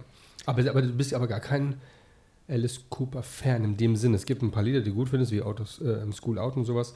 Er bedeutet aber, mir jetzt natürlich, weil er halt meine erste, ah, äh, bedeutet okay. er mir schon was. Ja. Und ich habe auch meine Alice Cooper Playlist, äh, mit der ich jeden von Alice Cooper überzeugen könnte. Okay, sehr gut. Äh, es gibt ähm, Spielst du schon Golf? So 20. Bob, 20, spielst 20. du Golf? Äh, ich habe. Du solltest Golf spielen, du weißt warum. Ich, ja, ja. ähm, nee. Für die Leute, die das nicht gelesen haben, bei mir, Alice Cooper war damals extremst alkohol- und drogensüchtig und ist da rausgekommen, indem er angefangen hat, Golf zu spielen und eine Golfsucht ähm, quasi gestartet hat. Ähm, das ist. Ich war einmal auf dem Golfplatz mit meinem ehemaligen Chef und äh, der hat dann vorne gelogen, dass ich Platzreife hätte. Okay. Und dann habe ich äh, vom Abschlag beim ersten Loch ähm, so ein ungefähr 50 Quadratzentimeter großes Stück Rasen 20 Meter durch die Luft gepfeffert bei meinem ersten Schlag. Du und, raus. Und dann hatte ich Platzverbot. Ja. Das ist meine Golf-Experience. Okay. Naja, nicht schlecht. Vielleicht. Ähm, aber weißt du denn, ob, ähm, ob dann über Neil Bruston oder, oder über dem ähm, Jeb Gordon Alice Cooper erfahren hat davon, dass du ähm, so eine, eigentlich so eine große Sache geschrieben nee, hast? Nee, hat er nicht, hat auf er keinen nicht. Fall. Mhm. Und Ambition, dass man da mal hinterher mm, steigt? Die Geschichte ist für mich so ein bisschen, also was ich, was ich gerne noch machen würde, und das war ein bisschen das, das was ich extrem schade fand damals, ähm, die Vinyl-Stories sollten mhm. auch auf Englisch rauskommen. Ah, Wir okay. wollten im, im, Jahr danach als internationales Magazin rauskommen und die Shep Gordon Story sollte quasi das ah. Cover werden von der ersten internationalen Ausgabe Vinyl-Stories, cool. die auch in Amerika hätte vertrieben. Schade. Damit haben die ihn auch so ein bisschen angeworben für okay. mein Interview. Okay. Und er hatte sich auf die deutsche Übersetzung, und der hat ja nie meinen Artikel gelesen. Mhm. Und mein Artikel ist ja schon eine große Liebeserklärung an ihn so ein bisschen. Mhm. Und was ich halt die ganze Zeit, ich komme halt einfach nicht dazu, aber ich würde, ich werde wahrscheinlich mal irgendwann, wenn ich doch die Muße dazu habe, den selber übersetzen ins Englische und okay. ihm nochmal schicken. Ich habe seine E-Mail-Adresse noch. Mhm. Und ähm, das ist schon was, was ich schade finde, dass, dass diese ganze Arbeit da reingeflossen ist und die Leute, um die es geht, das nicht lesen konnten, Ja. quasi. Schade, ja. Gab ja auch so einen Brief an äh, Cameron Crowe, ne? Den du mal geschrieben hast. Und, Mhm. ähm, den er mit, der war, glaube ich, verloren gegangen oder sowas und hast du wieder gefunden. Und äh, hat, er, hat er ihn bekommen und hat er ihn gelesen? Oder weißt du das? Weißt du? Mhm. In, den, den hat er nicht. Also da, Ja. Schade auch. Aber gut, ähm, die, die Sachen sind da und irgendwann werden sie vielleicht dann doch da ankommen, wo sie mal hingehören. keine Ahnung. Und wenn sie nur die Erinnerung waren, die ich jetzt hatte. Absolut. Das waren geile zwei Jahre, Geil. in denen da so viel passiert ist bei mir. Und ähm, es sind Erinnerungen, die mir ja keiner nehmen kann. Nein. In dem Sinne. Absolut. Und ich weiß nicht, wie es jetzt weitergeht, ob ich. Ähm, Also als ich das erste Mal gehört habe, was du da gemacht hast, ähm, in dem Podcast von Bund mit ähm, Andreas Johanns und Mathis Zimmermann, viele Grüße dahin, Mathis. und ähm, da war es ich schon... hätte gerne übrigens ein Foto, als Mattes das erste Mal hier das französische Croissant probiert hat. Ah, okay. Mattes ist auch so ein Foodie und äh, der hatte so einen leicht orgasmischen Blick und hat auch ein Geräusch dabei gemacht, als er in dieses Croissant gebacken, gebissen hat. Er sieht auch echt richtig, richtig gut aus und schmeckt auch dementsprechend. Aber da war halt äh, bei dem Podcast, ähm, kann ich auch nur empfehlen, gibt es ähm, zwei. Es gibt die Folge 1, wer ist Bob Sala und es gibt eine Folge 2. Und da gibt es schon sehr viel auch davon zu hören ähm, und gerade diese Geschichte, da wollen wir gar nicht so drauf eingehen, weil die ist ähm, extrem lang und ähm, sehr, sehr ähm, interessant und äh, für viele, die, glaube ich, davon träumen, mal sowas erlebt zu haben. Einfach nur die, diese Begegnungen, diese ähm, Archive, die du dir angucken durftest. Und ähm, das ist natürlich ein ganz, ganz großes Kino. Ja. Da kann man schon eigentlich einen Film drehen. Eigentlich, weil ich habe das immer so verglichen mit Almost Famous und denke mir so ein bisschen, ja, ich sehe irgendwie, irgendwie den Bob Sala da so als jemand, der das eigentlich auch so ein Stück weit erlebt hat. Nicht ganz so bis zum Ende, aber, aber ähm, für dich einfach eine Bereicherung im ganzen Leben, zwei Jahre, das wirklich so, ja, einfach mal so einen Haken kannst du mal sagen, hey, geil, habe ich erlebt. Das war mein Mhm. Ding. Würdest du gerne sowas weitermachen? Klar. Also, ja, es kommt halt immer drauf an. Also bei mir ist es immer so in Wellen, was meine Interessen angeht. Äh, danach habe ich mich erstmal, ähm, weil es dann finanziell ja auch nicht ganz so einfach war, bei mir Ende 2017, Anfang 2018, ähm, ja, so ein bisschen verschlossen und auf einmal Peter Handke gelesen und sowas. Also ich war Mhm. schon wieder in meiner Welt so, so ein bisschen zurück und bin auch in so Okay. ein leichtes Loch gefallen, aus dem ich mich dann letztes Jahr wieder rausgekämpft habe Mhm. und dann auch mit dem Ortswechsel, glaube ich, der mir gut getan hat, hier in die Pfalz, ja, mich da so ein bisschen wieder rausgekämpft habe über, über Weihnachten und ja, jetzt so seit Frühjahr wieder viel mehr Shooter auch, auch wenn ich weniger Ah, poste, okay. aber ähm, ich sammle halt gerade und ich will gerade einfach nicht so viel bei Instagram posten. Instagram, Instagram hat mir extrem viel Spaß gemacht Mhm. immer. Und es ist natürlich auch was, wodurch viele Dinge entstanden sind und Okay. viele Kontakte und viele Möglichkeiten, die ich bekommen habe.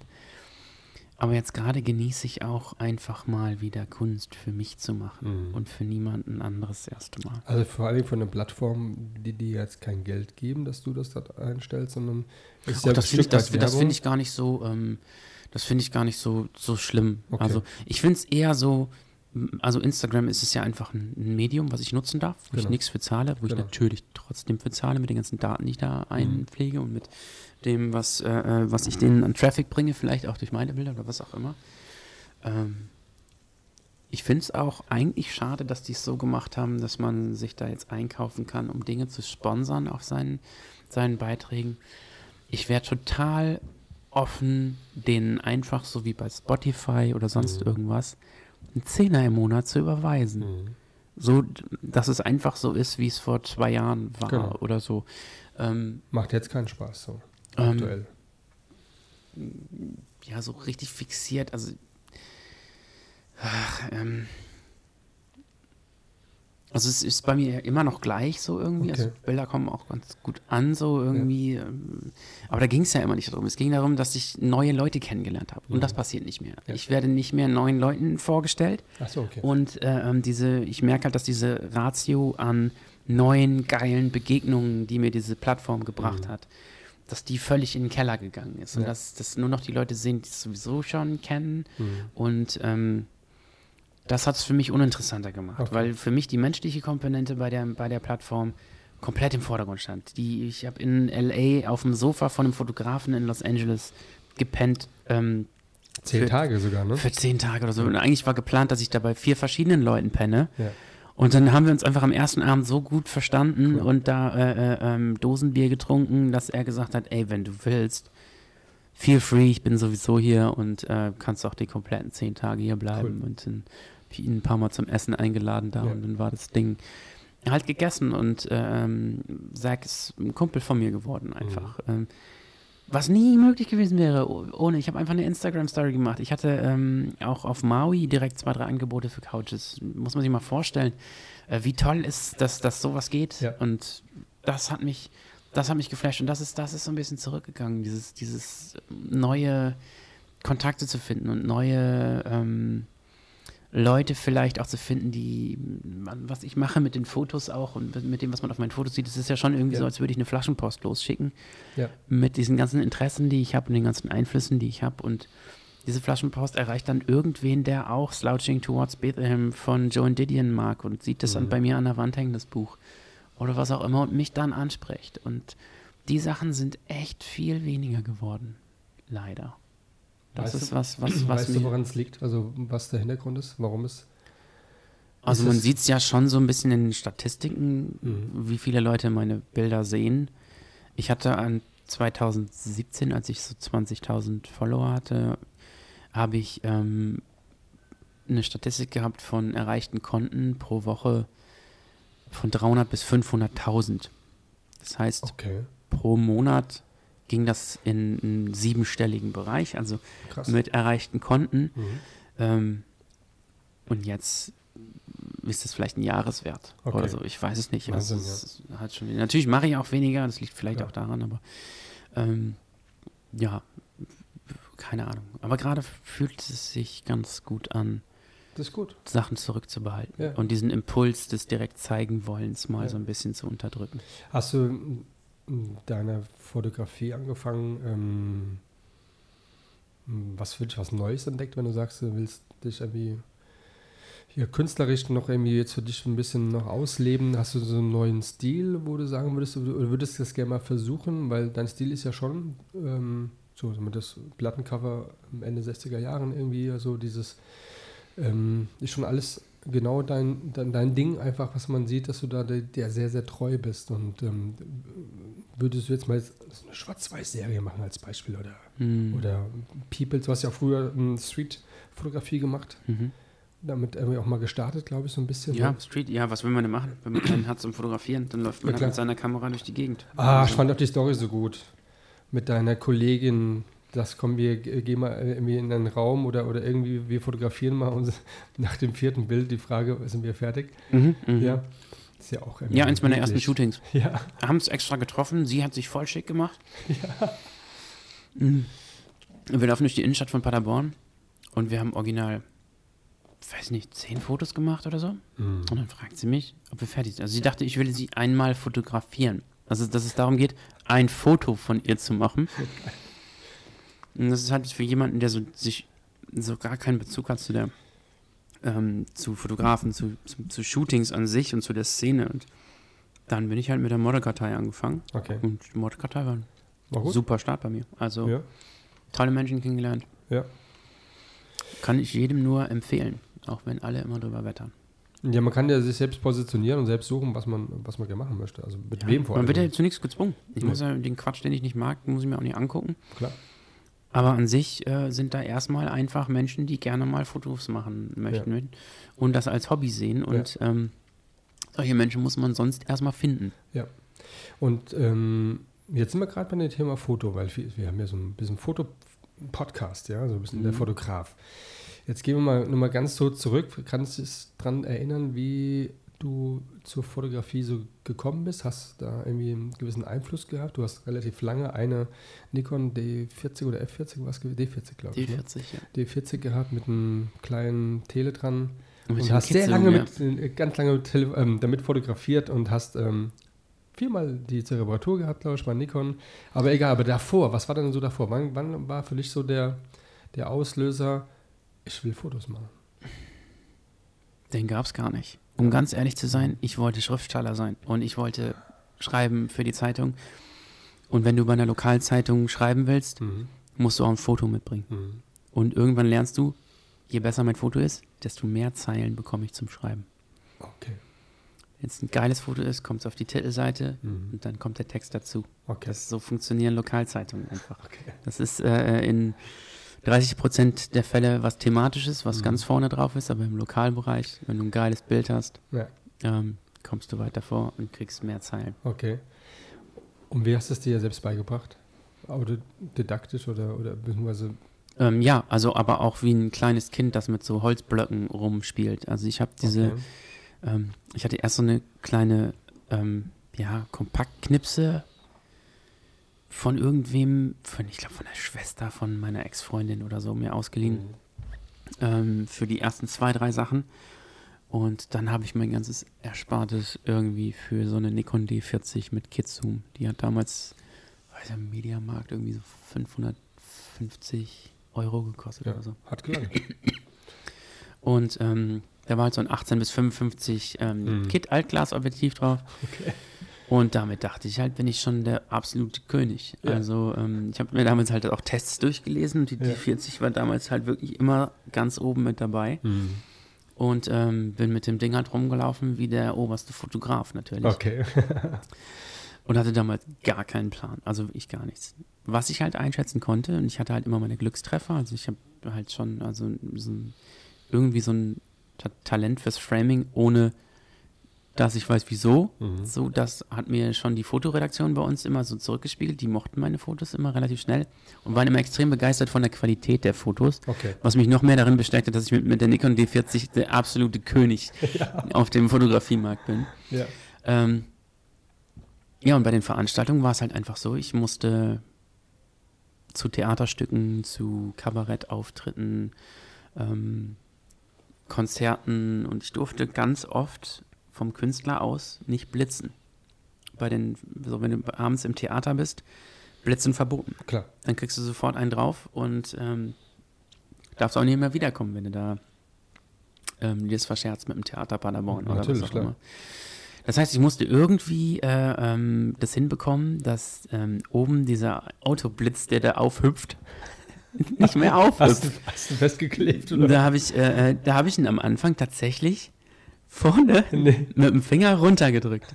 Also ich habe nicht mal die, die äh, Gebrauchsanweisung durchgelesen, ich habe einmal den, den, Blitz, den Blitz mit dem Finger unten gehalten, damit er nicht aufspringt.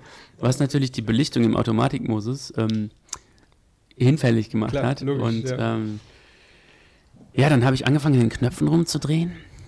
TVSM, was Ja. ist das? Keine Ahnung, irgendwas dahin gepackt und dann war es halt wirklich so ein haptischer Moment, wo ich dann irgendwann wusste, okay, wenn ich den Knopf drehe, wird es irgendwann verschwommen. Wenn ich Mhm. den Tropf, Knopf drehe, wird es nochmal wieder heller, aber Mhm. schlechter von der Qualität. Mhm. Aber ich wusste weder, dass das ISO oder Belichtungszeit oder sonst irgendwas heißt. Das habe Okay. ich mir, ähm, da war ich 22, 21, als ich mir die, glaube ich, gekau- gekauft habe oder so. Okay. Und ähm, dass ich wirklich wusste, was ich da tue, hat, glaube ich, sieben oder acht Jahre gebraucht. Also Geil. das habe ich halt Geile wirklich- Story auf jeden Fall. das habe ja. ich halt wirklich äh, erst mit den Fujis, die halt oben alles manuell einstellbar Ja. haben mit den ISO-Dingern. Da wurde das irgendwie so haptisch für mich begreifbar Okay. und ähm, dann habe ich mir ein, zwei YouTube-Videos angeguckt, aber ich habe wirklich sieben, acht Jahre fotografiert und konnte dieses Dreieck Mhm. aber aus dem FF irgendwann. Okay. Ich wusste genau, was passiert, wenn ich unter eine 125. oder unter eine 60. gehe. ja. Ähm, Wird es ein oder, bisschen verschwommen dann. oder über 1600 ISO. Ich Ja. wusste, was passiert am Ende auf dem Bild, aber ich hatte keine Ahnung, was ich da gerade einstelle. Okay. Also, wenn du mir gesagt hättest, das, wo ISO vorsteht, ist die Belichtungszeit, hätte ich Ja. dir das geglaubt. Ja. Ähm, Heißt aber schon, dass im Prinzip ja aus dieser Situation du ja dann auch eigentlich so dann das Fotografieren in deinen Bildern ja auch widerspiegelst.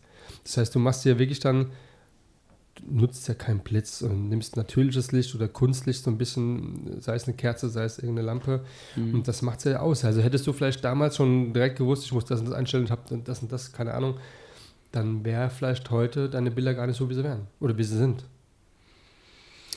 Wahrscheinlich, wahrscheinlich. Kein, kein Schimmer. Ich bin immer noch sehr technikfaul. Also, neue Dinge, äh, Blitze Mhm. und so. Ich mache schon viel mit Blitzen auch. Und gerade Ja. wenn ich so Geschäftssachen habe, ich mache sehr viele Business-Porträts ja Okay, durch ja. meinen Job und fuchse mich da rein in, in Blitztechnik auch, aber Ja.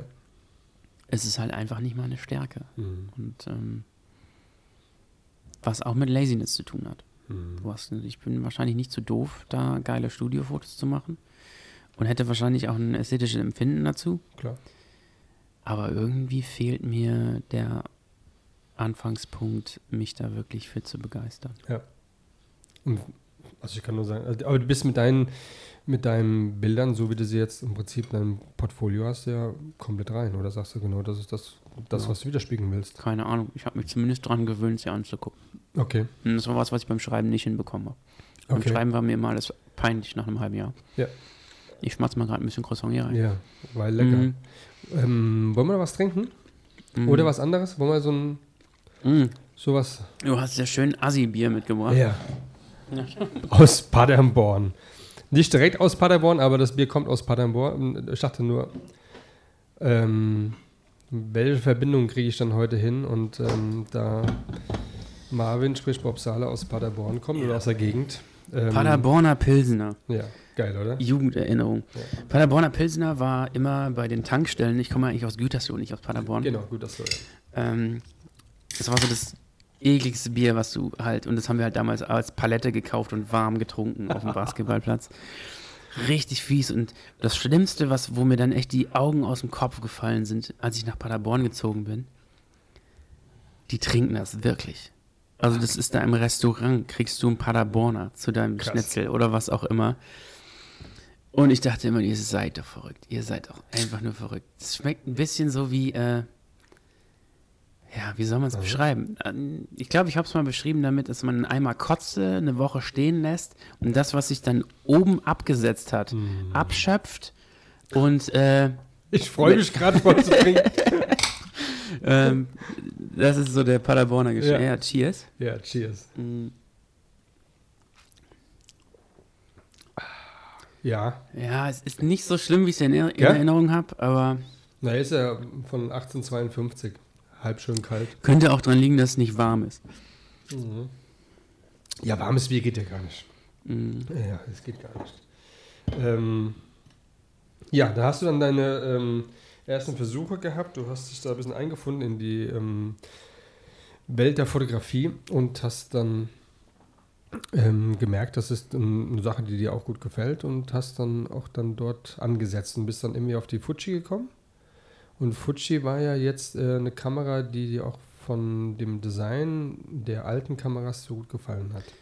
Genau, die fand ich einfach nur cool, dass sie aussahen wie die äh, Kameras der Fotografen aus den 60ern, 70ern, die ich mochte. Mhm. Und ähm, ich bin übelst haptischer und designgetriebener Mensch. Vielleicht kann man mich auch Hipster nennen, wenn man will. Ähm, aber ich bin, wenn mich was designtechnisch anfixt, ähm, Mhm. dann bin ich da sehr schnell Feuer und Flamme. Und das war für mich da das Glück, weil ich ähm, zwar mit der Nikon auch eine Liebesbeziehung irgendwann eingegangen habe, weil sie mir schon viel ermöglicht hat, auch im journalistischen Bereich. Hm. Gibt's, Mhm. gibt's die noch? Äh, mein Vater hat die. Ja. Also die gibt's noch, ja. Okay, cool.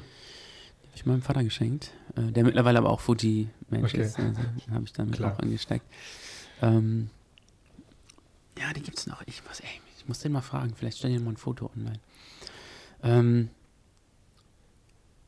ja, und dann ähm, war es halt einfach so, dass ich die so sexy fand, dass ich sie einfach Mhm. immer wieder in die Hand nehmen wollte. Und dann losgegangen bin, Streetfotografie gemacht habe, weil ich einfach Fotos machen wollte, weil ich einfach dieses, dieses haptische Element dann wieder so gefeiert habe, dass ich einfach ähm, dann wieder richtig gestartet bin. Also Fuji war für mich, ähm, Fuji war für mich auf jeden Fall nochmal wieder ein Startpunkt in eine andere kreative Phase. Ja. Ähm, wann hast du dann für dich dann aber auch festgestellt, weil deine Bilder, die du ja machst, die sind ja jetzt nicht so wie, ähm, ja, die Dame kommt, ähm, da ist das Set, hinsetzen, wir machen jetzt Bilder, ich mache ein bisschen Lichteinstellungen etc., sondern du machst es ja ähm, wie manch andere, aber weniger eigentlich aus, ähm, aus dem Gespräch heraus. Also das heißt, man lernt sich kennen, man unterhält sich, man trinkt Käffchen zwei Käffchen, vielleicht auch ein Croissant und dann irgendwann gibt es so einen Zeitpunkt, wo du, du die Kamera dann so immer näher holst zu dir oder am Tisch mhm. stellst, sodass es einfach gar nicht auffällig ist, dass du jetzt dein Bild festhalten möchtest. Ja, das ist natürlich auch nicht jedes Mal gleich. Aber im besten Fall geht es mir darum, innerhalb von ein paar Stunden einen Menschen halt kennenzulernen und auch irgendwie ähm, vielleicht in die Situation mich selber zu bringen, dass ich mein Gegenüber dazu bringe, sich wohlzufühlen. Mhm. Quasi aus der Situation heraus. Dass sich jemand bei mir wohlfühlt und vielleicht auch verstanden fühlt oder wie auch immer. Weiß sie das, dass du so arbeitest? Diejenige, die dann hierher kommt? Kommt immer ganz drauf an, wie lange die Leute mir folgen auch. Okay. Ähm, es gibt dann welche, die seit Ewigkeiten vielleicht auch mit mir shooten wollten okay. und die ganze Welt von mir irgendwie auch mit mhm. aufgesaugt haben. Mhm. Und dann gibt es Leute, die ähm, einfach vielleicht nur meine Fotos gesehen haben, die schön okay. fanden und mich gebucht haben oder. Ja. Aber du willst das schon aus. Du magst schon die Person ähm, auch mit der fotografieren, also mit der fotografieren willst, dass die das versteht, was du da machst. Ja. Es geht nicht darum, dass äh, nicht die von Fotograf zu Fotograf zu Fotograf rennt, von denen Emmy Bilder haben möchte, sondern bei dir ist das, das Thema anders. Also du willst nicht, ja. ähm, brauchst jetzt niemanden, der jetzt einfach nur ein Bild, äh, Hauptsache Bob Sala Bild und fertig, sondern er soll, sie sollte schon verstehen, ähm, was du ausdrücken möchtest. In diesem Bild. Im besten Falle. Also, ja? aber das, ja, wie gesagt, man kann das gar nicht mehr so, so, so festlegen. Ich habe gerade auch so ein bisschen das Problem, dass ich durch meine durch beruflichen Sachen, ich kann immer schlecht über langen Zeitraum planen. Okay. Und das ist ein Albtraum für viele Models, mit denen ich gerade schreibe. Das weiß ich auch. Ich bin da äh, äh so echt fies. Ich kann dann, dann schreibt man so, boah, und dann klappt es nicht so. Und dann ist es aber so, dass ich dann halt irgendwie montags weiß, dass ich donnerstags, freitags frei habe. Mhm. Und dann so drei, vier anschreibe, ey, pass auf, Donnerstag. Mhm. So, man hat vorher so drei Monate geschrieben oder so.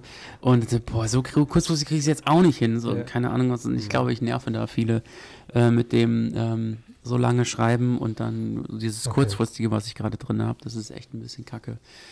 Ähm, dadurch hat sich das auch so ein bisschen ähm, verändert, also, wer hierher kommt, auf jeden Fall. Also es müssen halt okay. schon Menschen sein, die spontan sein können spontan ein bisschen was mitbringen, ähm, das nicht nur nach 15, sondern auch die Personen, die dort abgelichtet werden, die haben ja auch so ein bisschen, sind schon gleich irgendwie, finde ich. Oder meinst kommt durch das durch den Filter, durch die Bearbeitung, die du, ich glaube, du bearbeitest gar nicht groß die Bilder. Das ist ein Farbschema fertig, oder? Oder gehst du jetzt hier Ich habe halt, meine, ich hab halt meine Lightroom Presets. genau. Meine Bob Sala Presets, die ich einmal im Jahr update oder neu mache. Okay. Ähm, ja, was, gleich, vielleicht ist es einfach mein Blick auf die Menschen, der halt mhm. ähnlich ist. Also dieses schon auf einen Podest manchmal okay. auch heben, aber auch zu versuchen, jemanden zu entwaffnen vielleicht. Mhm. Ähm,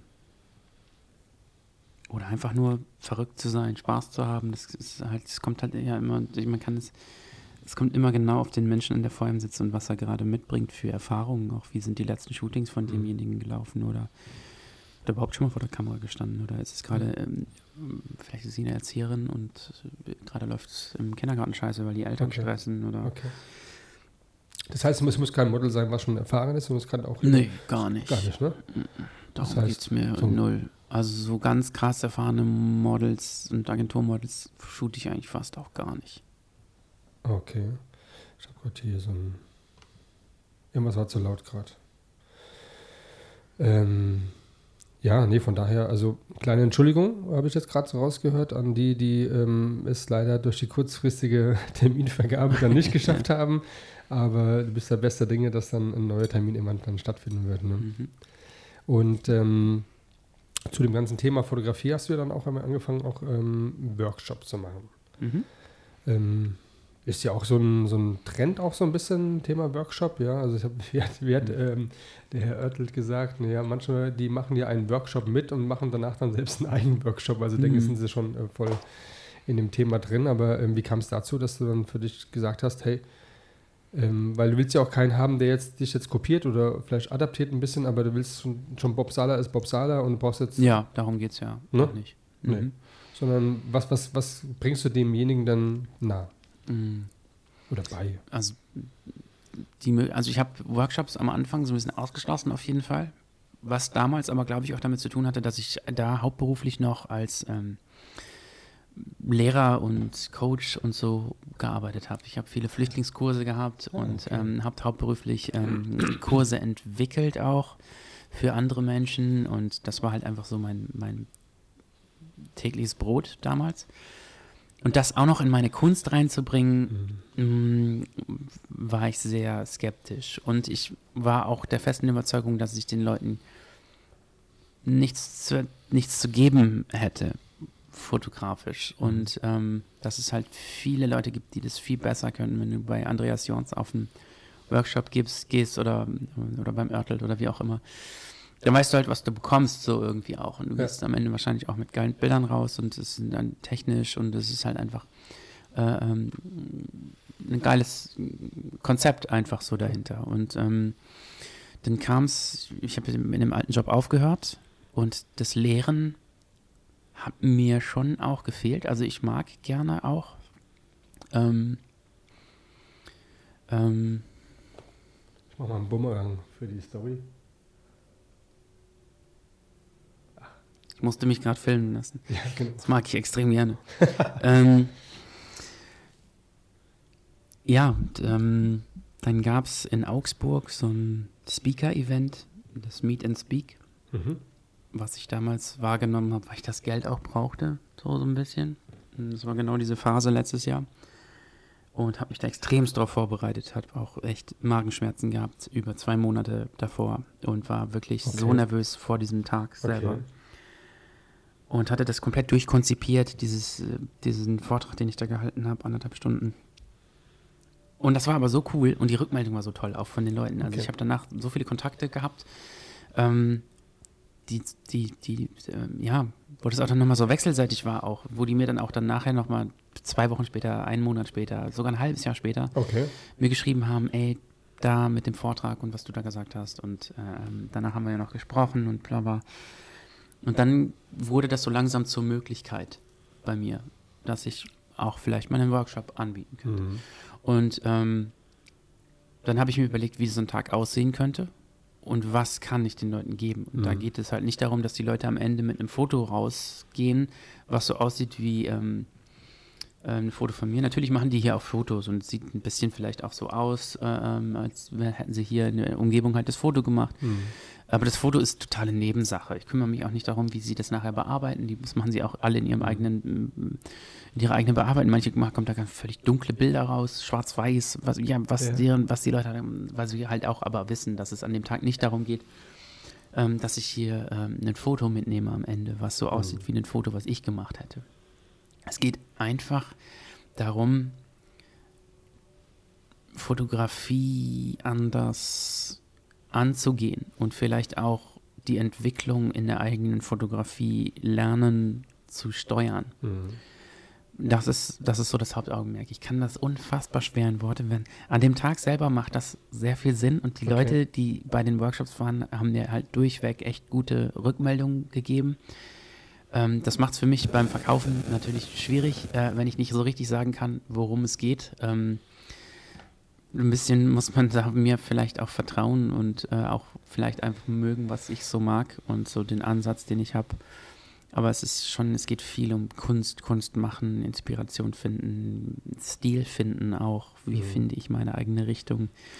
Ähm, wie gehe ich auch mit, mit Menschen um im Shooting? Wie kann ich auch für die verschiedene Dinge Einfluss üben, um andere Fotos am Ende herauszubekommen? Und dann am Ende natürlich auch die ganz praktische Seite. Ich habe bin da ein offenes Buch, wenn die Leute mir Fragen stellen, egal was, zu meinen Bearbeitungen oder was auch immer. Ähm, ich spreche über alles. Mir ist das völlig egal. So irgendwie. Ich verkaufe bloß keine Presets. So, das ist so das, äh, Mhm. ähm, Ist, auch, ist auch ein Medium auf jeden Fall. was, ich, was ich jetzt nicht mache. Und ja, vom Hintergrund her, warum macht man Workshops? Ähm, ist es natürlich auch eine Klar. Einnahmequelle, die ich dadurch habe über die Fotografie. Und ähm, wenn das was ist, wo die Leute am Ende aber auch happy sind, weil das ist, ich könnte das nicht machen, wenn ich das Gefühl hätte, ich, die gehen am Ende nach Hause. Was war das denn? Jetzt habe ich ihm das Geld dagelassen und ähm, für mich war das jetzt so semi-geil. Mhm. Ähm, ich, mir liegt dann schon viel daran, dass die Leute hier auch extremst geflasht einfach rausgehen. Und ähm, dann ist es eine gute Einnahmequelle für mich, wenn es halt stimmt auf beiden, sind beiden Seiten. Auch Multiplikatoren, ne? Das sind sechs Stück am, an einem Tag, die kommen? Fünf bis sechs, ja. Fünf bis sechs. Und ähm, wenn es gut läuft, dann ist dann ist ein Multiplikator. Mhm. Ne? Dass, ähm, dass die nächsten dann auch gebucht werden. Und ähm, finde ich gut, auf jeden Fall. Ähm, ich bin gespannt auf, den Workshop, ja, der dann immer ja kommen wird. Beim nächsten auch dabei, ja. Genau. Ähm, ja, jetzt haben wir das. Okay, das war auch eine, eine Sache, die ich ähm, gern wissen wollte, ist X-Fotografe. Mhm. Wie kommt man dazu? Jetzt hast du ja, du hast die Nikon gehabt, du hast dann immer die X100D, äh, T dann ähm, dir geleistet und dann gab es dann die. Ähm, ich glaube, die erste Fuji, die ich mir dann geholt habe, also ich habe die X100 in der Hand gehabt und ähm, die XE1 war dann die, mhm. die ich mir gekauft habe. Okay und dann auch die X100 noch und so fing das an. Okay, und dann hast du dann dich beworben bei Fuji. Mhm. So, ich möchte ganz gerne. Was, wie, kommt, also, ähm, wie, wie, kann man das vorstellen? Wie kann man für jemand, ich weiß nur, ähm, ihr braucht gar nicht versuchen, weil da gibt es keine Plätze mehr. Ähm, da ist alles soweit voll, ja, aber, ja, aber wie. Ja. Also das ist, das ist mal so wie bei allen Kameraherstellern. Wir haben keine Plätze mehr die wollen, haben einfach keine Lust, sich das anzugucken. Wenn okay. es jemanden gibt, wo die sehen, oh fuck, der hat viel äh, Reichweite und okay. der ähm, macht geile Bilder, ähm, dann geht Nikon auch dahin und sagt hier, ey, pass mal auf, äh, Ambassador, zack, bums. Ja. Da könnt ihr mir auch nichts anderes erzählen. Es kommt halt immer drauf an, wer fragt. Okay. Und da sind die, ja, glaube ich, einfach auch, auch stumpf. Und ich weiß halt auch, ähm, dass verschiedene Kamerahersteller ähm, auch gar nicht bei Fuji ist es halt immer so, dass die 100% Wert darauf legen, dass du wirklich mit Fujis fotografierst mhm. und deine äh, kommerziellen Aufträge auch mit Fujis durchführst. Okay. So. Also nix hier, ich bin Fuji-Fotograf und mache aber meine Jobs alle mit einer Canon. Mhm. Oder wie auch immer, denen ist das schon wichtig. Klar. Weil sie vielleicht auch Ausnahmen machen, aber ich weiß nicht. Es gibt andere Kamerahersteller, von denen ich weiß, die halt einfach in den letzten zwei Jahren Leute gecastet haben. Okay.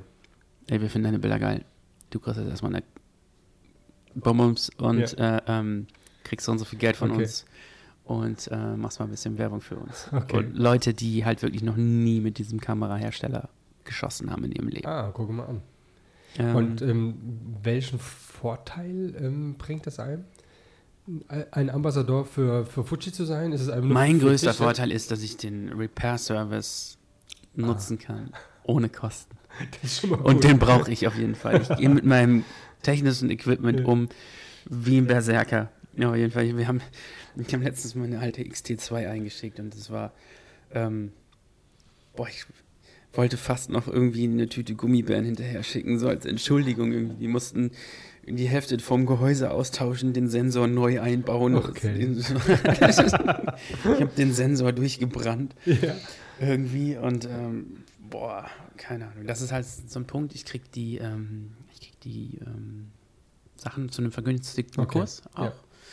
Ja. Ähm, ich habe vor zwei Jahren mal bei der Werbekampagne für die X100F auch mitgemacht. Da hatte ich mhm. dann so ein Budget für ein Video auch. Mhm. Ähm, und habe auch eine X100F geschenkt bekommen, quasi. Das ist schön. Dann äh, ist schön. Für, die, für, die, für die Nummer so. Aber an sich sollte man sich das nicht zu krass vorstellen, mhm. auf jeden Fall. Also ich bin ähm, und das muss ich, ich habe ich hab sauliebe Ansprechpartner bei Fuji, mhm. also direkt den Marketingmann dort, ich kriege von dem alles. Ich, ich, für meine großen Jobs, die ich auch jetzt die letzten ein, zwei Jahre hatte, habe ich immer ähm, die Mittelformat.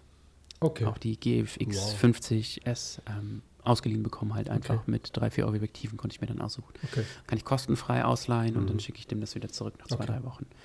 Und das ist natürlich ähm, Gold wert nice. für mich. Also es ist ähm, richtig klasse. Aber was die Leute, also es gibt wahrscheinlich so zwei, drei, vier Fuji-Fotografen, die da auch mit in der Entwicklung ähm, so mit drin sind. Aber ich laufe, glaube ich, eher unter ferner Liefen, so, so ein bisschen. Okay.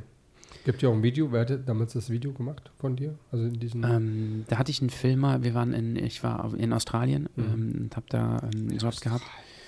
Und ähm, da hatten wir ähm, so ein professionelles Filmteam und den Filmer davon, den habe ich dann einfach, habe ich gesagt, pass auf, okay. äh, ich habe ein Budget von, äh, von Fujifilm und ähm, wenn wir jetzt am letzten Tag durch sind, ähm, würde ich dich gerne noch für zwei, drei Stunden buchen und du filmst das halt und dann ähm, habe ich den halt einfach gebucht. Cool. Ende quasi. Der Filmer, der da eh bei dem Team dabei war, hat er noch ein bisschen Kohle gehabt und ähm, hat sich Ist ein gefreut. Goal, Mhm. muss man ganz klar mal sagen. Ja. Also Video ist schön. Das ich, zeigt auch so ein bisschen so dein, deine, deine Stimmung ähm, beim Fotografieren, glaube ich. Wenn ich das so, Ja, so es- sagen kann, ja, würde ich schon Es sagen. ist eine entspannte Sache. Also was, Ja. es, was es an Verpflichtungen bedeutet, und das muss man halt auch dagegen rechnen.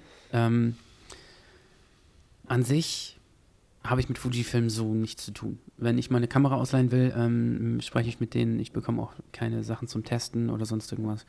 Ähm, was vielleicht damit zusammenliegen könnte, dass ich die Fotos ja immer auch noch so extrem vintage bearbeite okay. ähm, sodass man ja eigentlich gar nicht sehen kann, wie scharf die Kamera ist, weil ich Ja. ja Schärfe eher wegnehme aus dem Bild, Ja. als äh, ähm, die, das, die Bilder zu ihrem Potenzial zu finishen per Photoshop oder wie auch immer. Was es für mich ist, ist, ich bin dadurch, dass ich ähm, Fujifilm X-Photographer auf meinen Kanälen stehen habe, Okay. ein erweiterter Service-Mitarbeiter von Fujifilm. Meine Wochen bestehen immer auch daraus, den Leuten zu erklären, dass ich nicht der Zuständige bin, der denen sagt, welchen Zoom sie sich kaufen müssen. Okay. Manchmal, wenn ich Muse habe, gehe ich darauf ein, aber mittlerweile ist es halt auch echt, ähm, nur weil ich Fuji-Fotograf bin, habe ich nicht unbedingt Ahnung in allen Bereichen von denen, Mhm. was die machen und ich kann dir auch nicht sagen, ob du jetzt dieses Objektiv kaufen sollst, ob Okay. in den nächsten drei Monaten ein cooleres rauskommt, was du eher Mhm. kaufen sollst. Ähm, also ich bin wirklich Hotline-Mitarbeiter von Fujifilm. Und da geht nicht wenig Zeit bei drauf. Das glaube ich. Und wenn du es im Endeffekt gegenrechnest, Mhm. ist das auf jeden Fall ein Privileg, wo ich drauf zahle. Mhm. Ist dann nicht ganz so schön. Aber, ähm, naja. Trotzdem nice. Daher, dass ich keine Ausbildung Absolut. oder sonst irgendwas habe, ist es natürlich äh, ähm, was, was ich bei mir zumindest mal hinschreiben kann. Ja. Aber ähm, siehst du dich jetzt ähm, als Profifotografen oder Semifotografen oder wie man das Ich bin, einzige, ich bin der einzige Profi auf der Insel hier, hallo? Ja. Das war doch diese Aussage ganz genau, der, der auch dann zu seinem Namen geführt hat.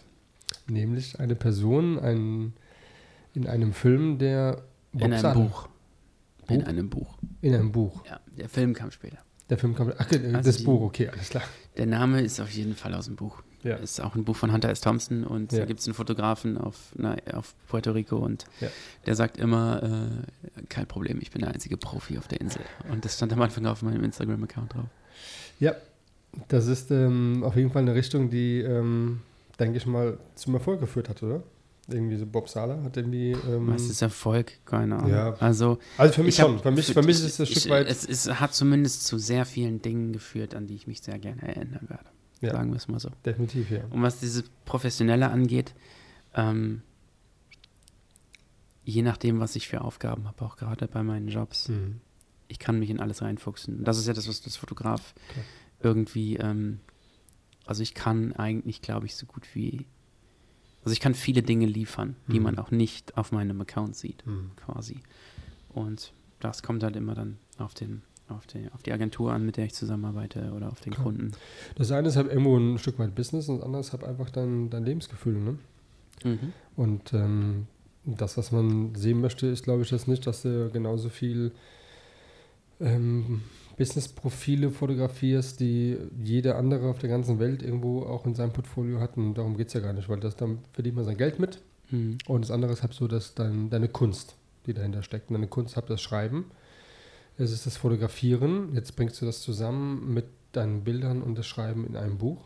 Freue ich mich sehr drauf. Ich glaube, auch viele andere werden sich drauf freuen, wenn das dann irgendwann fertig sein wird. Und, ähm, und andere Themen, die, wo du sagen wirst, jetzt kurzfristig das mit ähm, Vinyl-Stories. mhm. dass es immer online geht und Online-Plattformen dann dafür ähm, zur Verfügung stehen wird.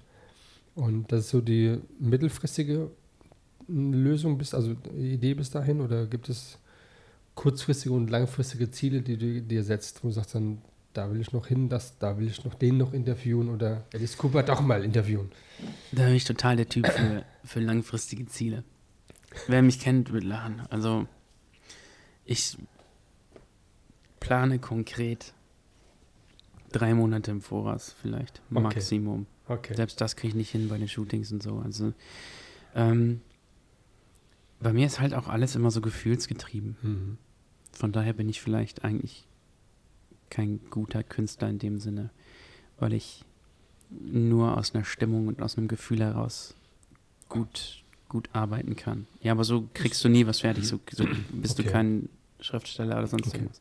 Bei der Fotografie ist es nur was anderes. Dann machst du was, startest was, ähm, hast den Kunden, hast den Auftrag, hast einen Rahmenparameter oder wie auch immer. Okay. Aber was so diese ganze Schreiberei angeht, ein Buch machen, da bin ich einfach extrem langsam. Aber ich habe mittlerweile einfach das Selbstbewusstsein oder zumindest, und mit Selbstbewusstsein meine ich jetzt nicht, dass ich überzeugt von mir bin, sondern ich bin mir als Typ so bewusst, dass ich einschätzen kann, dass es irgendwann so weit sein wird. Ja. Aber es wird halt dann so weit sein, ähm, wie es mein Rhythmus ist. Das ist wichtig und das ist auch ein gutes Statement zu Vintage, sexy, cool. Das hat, dich, äh, hat wohl mal einer beschrieben, wie man ähm, dich beschreibt oder deine Bilder beschreibt. Ja, natürlich mich, hallo. natürlich ich, dich, Vintage, sexy, cool. Hallo. bin extrem sexy. Okay. Ähm, Dosenbier, das kommt bei dir auch oft vor. Vinyl kommt vor, 68er kommt vor. Das sind alles so Themen, die ich irgendwie ähm, herausgefunden habe. Und, ähm, ja, Dosenbier. Ich gehe ja immer Dosenbier. mehr in Sustainability-Richtung und kann nicht mehr so viel Werbung für Dosenbier machen. Ich kann das eigentlich nicht befürworten. Nein, macht er gar nicht. Hat er heute erst gemacht, aber macht das sonst gar nicht. Das ist schon, denke ich mal, ganz Du wirst es auf jeden Fall gleich noch zum Pfand bringen. Ähm, verpflichtet. Genau, so. Ähm, ich würde sagen, ich habe, wir haben jetzt hier doch länger zusammengesessen, als ich eigentlich dachte, aber ich habe das einfach äh, hören wollen. Ich wollte einen Podcast machen, nicht wie, ähm, ja, wie schon es gegeben hat, sondern einfach mal so heute, was ist, wer ist Bob Sahler oder was machst du heute, wie tickst du so ein bisschen, klar, wo kommst du her? Wie hast du das irgendwie ähm, für dich selbst irgendwie äh, entwickeln können, dass du da stehst, wo du heute bist? Gibt es noch zum Abschluss irgendwie so nochmal Tipps an Fotografen einmal und Tipps an, an Menschen, die fotografiert werden? Will ich sie mal so betiteln? Mhm. So ein Tipp für dich, wo du sagen kannst, für, vielleicht für den Newcomer, vielleicht die einfach Fans von dir sind, einfach so für die Entwicklung des Einzelnen. Mhm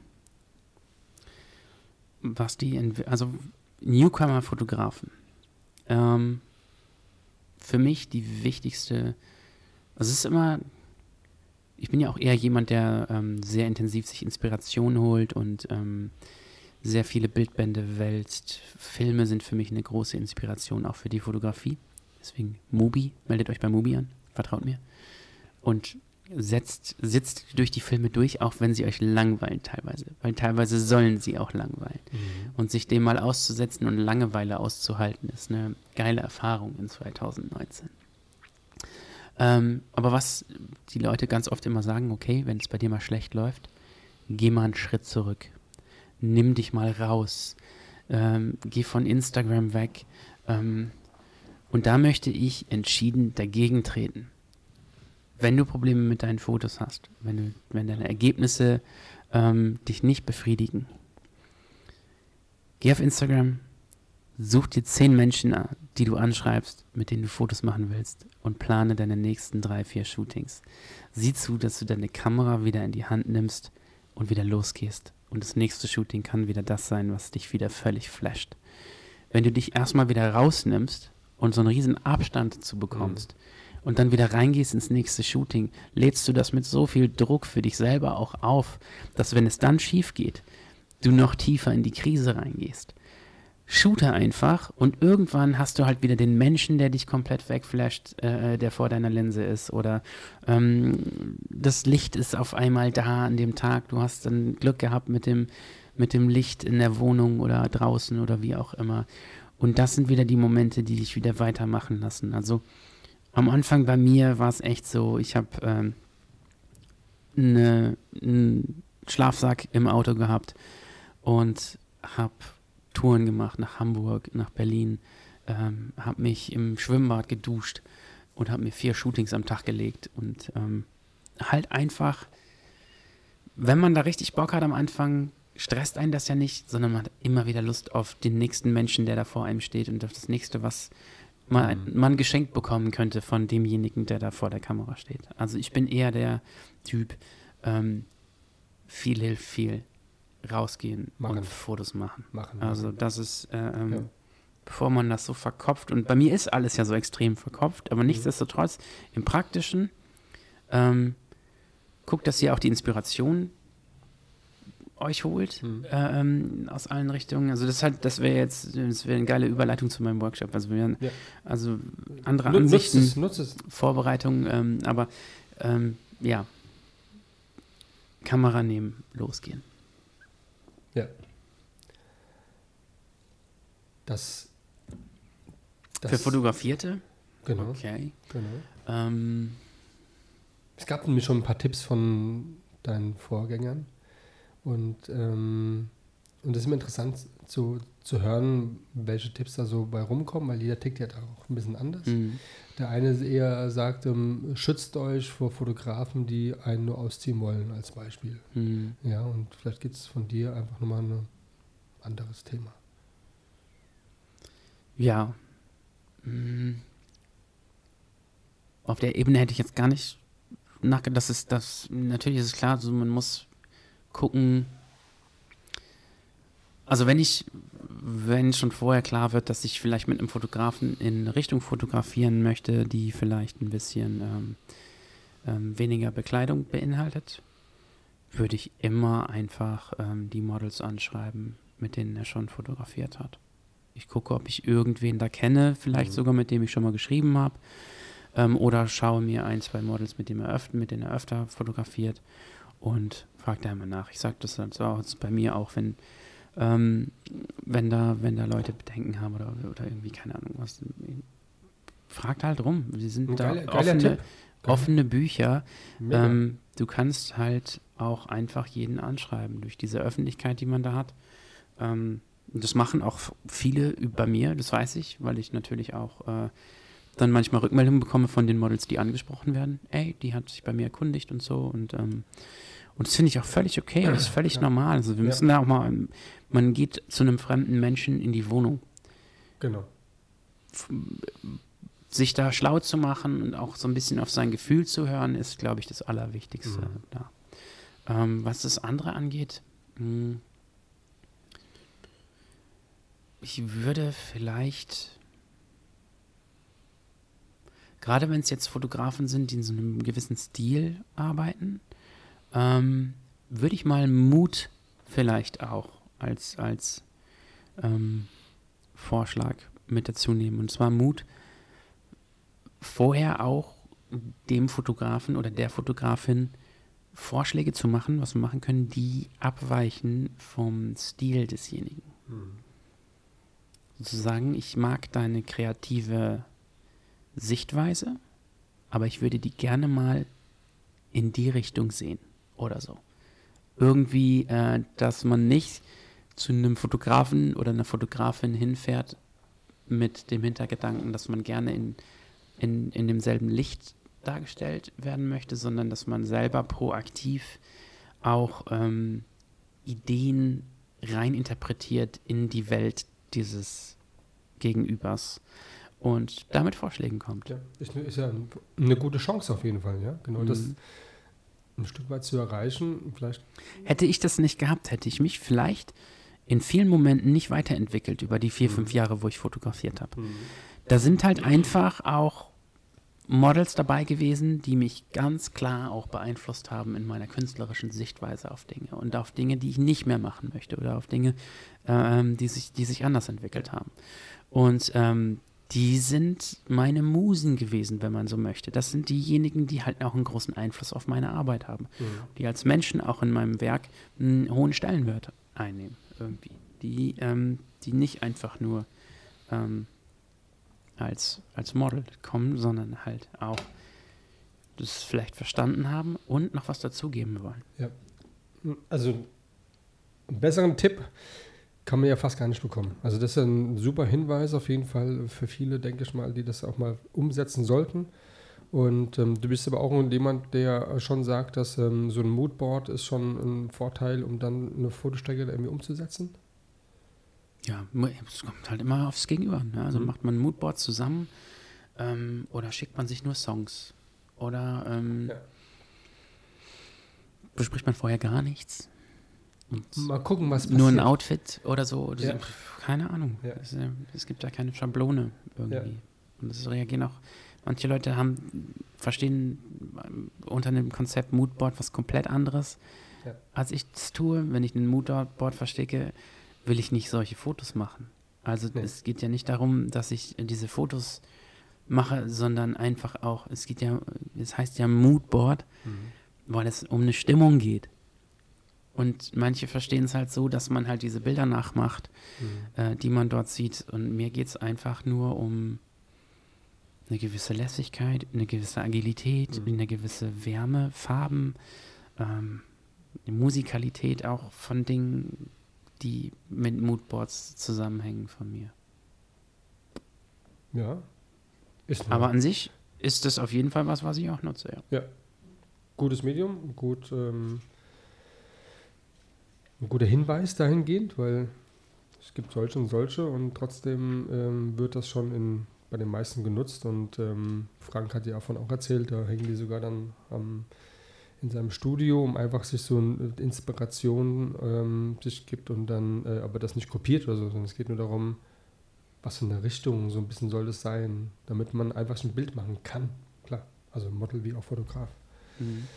Ja, was machen wir heute noch? Die Sonne scheint draußen, die Leute laufen über den Markt, es geht äh, hier draußen wie kleine Ameisen, laufen sie hin und her. Ähm, ja. Bob, vielen Dank, dass ich hier die vierte Folge tatsächlich dann ähm, machen durfte und ähm, die Reise nach Landau hat mir sehr gefallen, weil ich habe hier was gesehen, was ich noch nicht kannte und das werde ich mir definitiv noch ein zweites Mal äh, geben und vielleicht auch ein drittes Mal, wer weiß. Für diesen leckeren Croissant und den White äh, Russian, ähm, ja, da auch vielen Dank und ähm, ja, vielen Dank für den Besuch. Der Start vor allen Dingen auch dann mit dem ähm, Wein, mit der Weinschorle. Ja, es geht hier nicht anders. Ähm, mega. Kann ich nur empfehlen. Samstags, ist immer Samstag hier der Markt? Mhm. Okay. Samstags und Dienstags. Samstags und Dienstags, auf jeden Samstag hier nach Bei Udo gibt es dann eine gute Schorle. Bei Udo, genau. Sehr, sehr lecker. Okay, also vielen Dank und ähm, habt eine gute Zeit und wir freuen uns, wenn das Buch kommt und ähm, ja, Vinyl Stories dann online geht. Cool. Bis dann. Das war's schon. Die vierte Folge mit Bob Sala ja, folgt mir, spricht darüber, ähm, gibt es weiter. Davon lebt der Podcast nun mal. Und äh, freue mich, wenn ihr bei der fünften Folge auch dabei seid. Solltet ihr vielleicht noch nicht die erste, die zweite oder dritte Folge gehört haben, tut es. Ich wünsche euch eine schöne Zeit. Bis zum nächsten Mal. Vielen Dank fürs Interesse und ich freue mich dann schon auf die nächste Folge. Bis dahin. Ciao.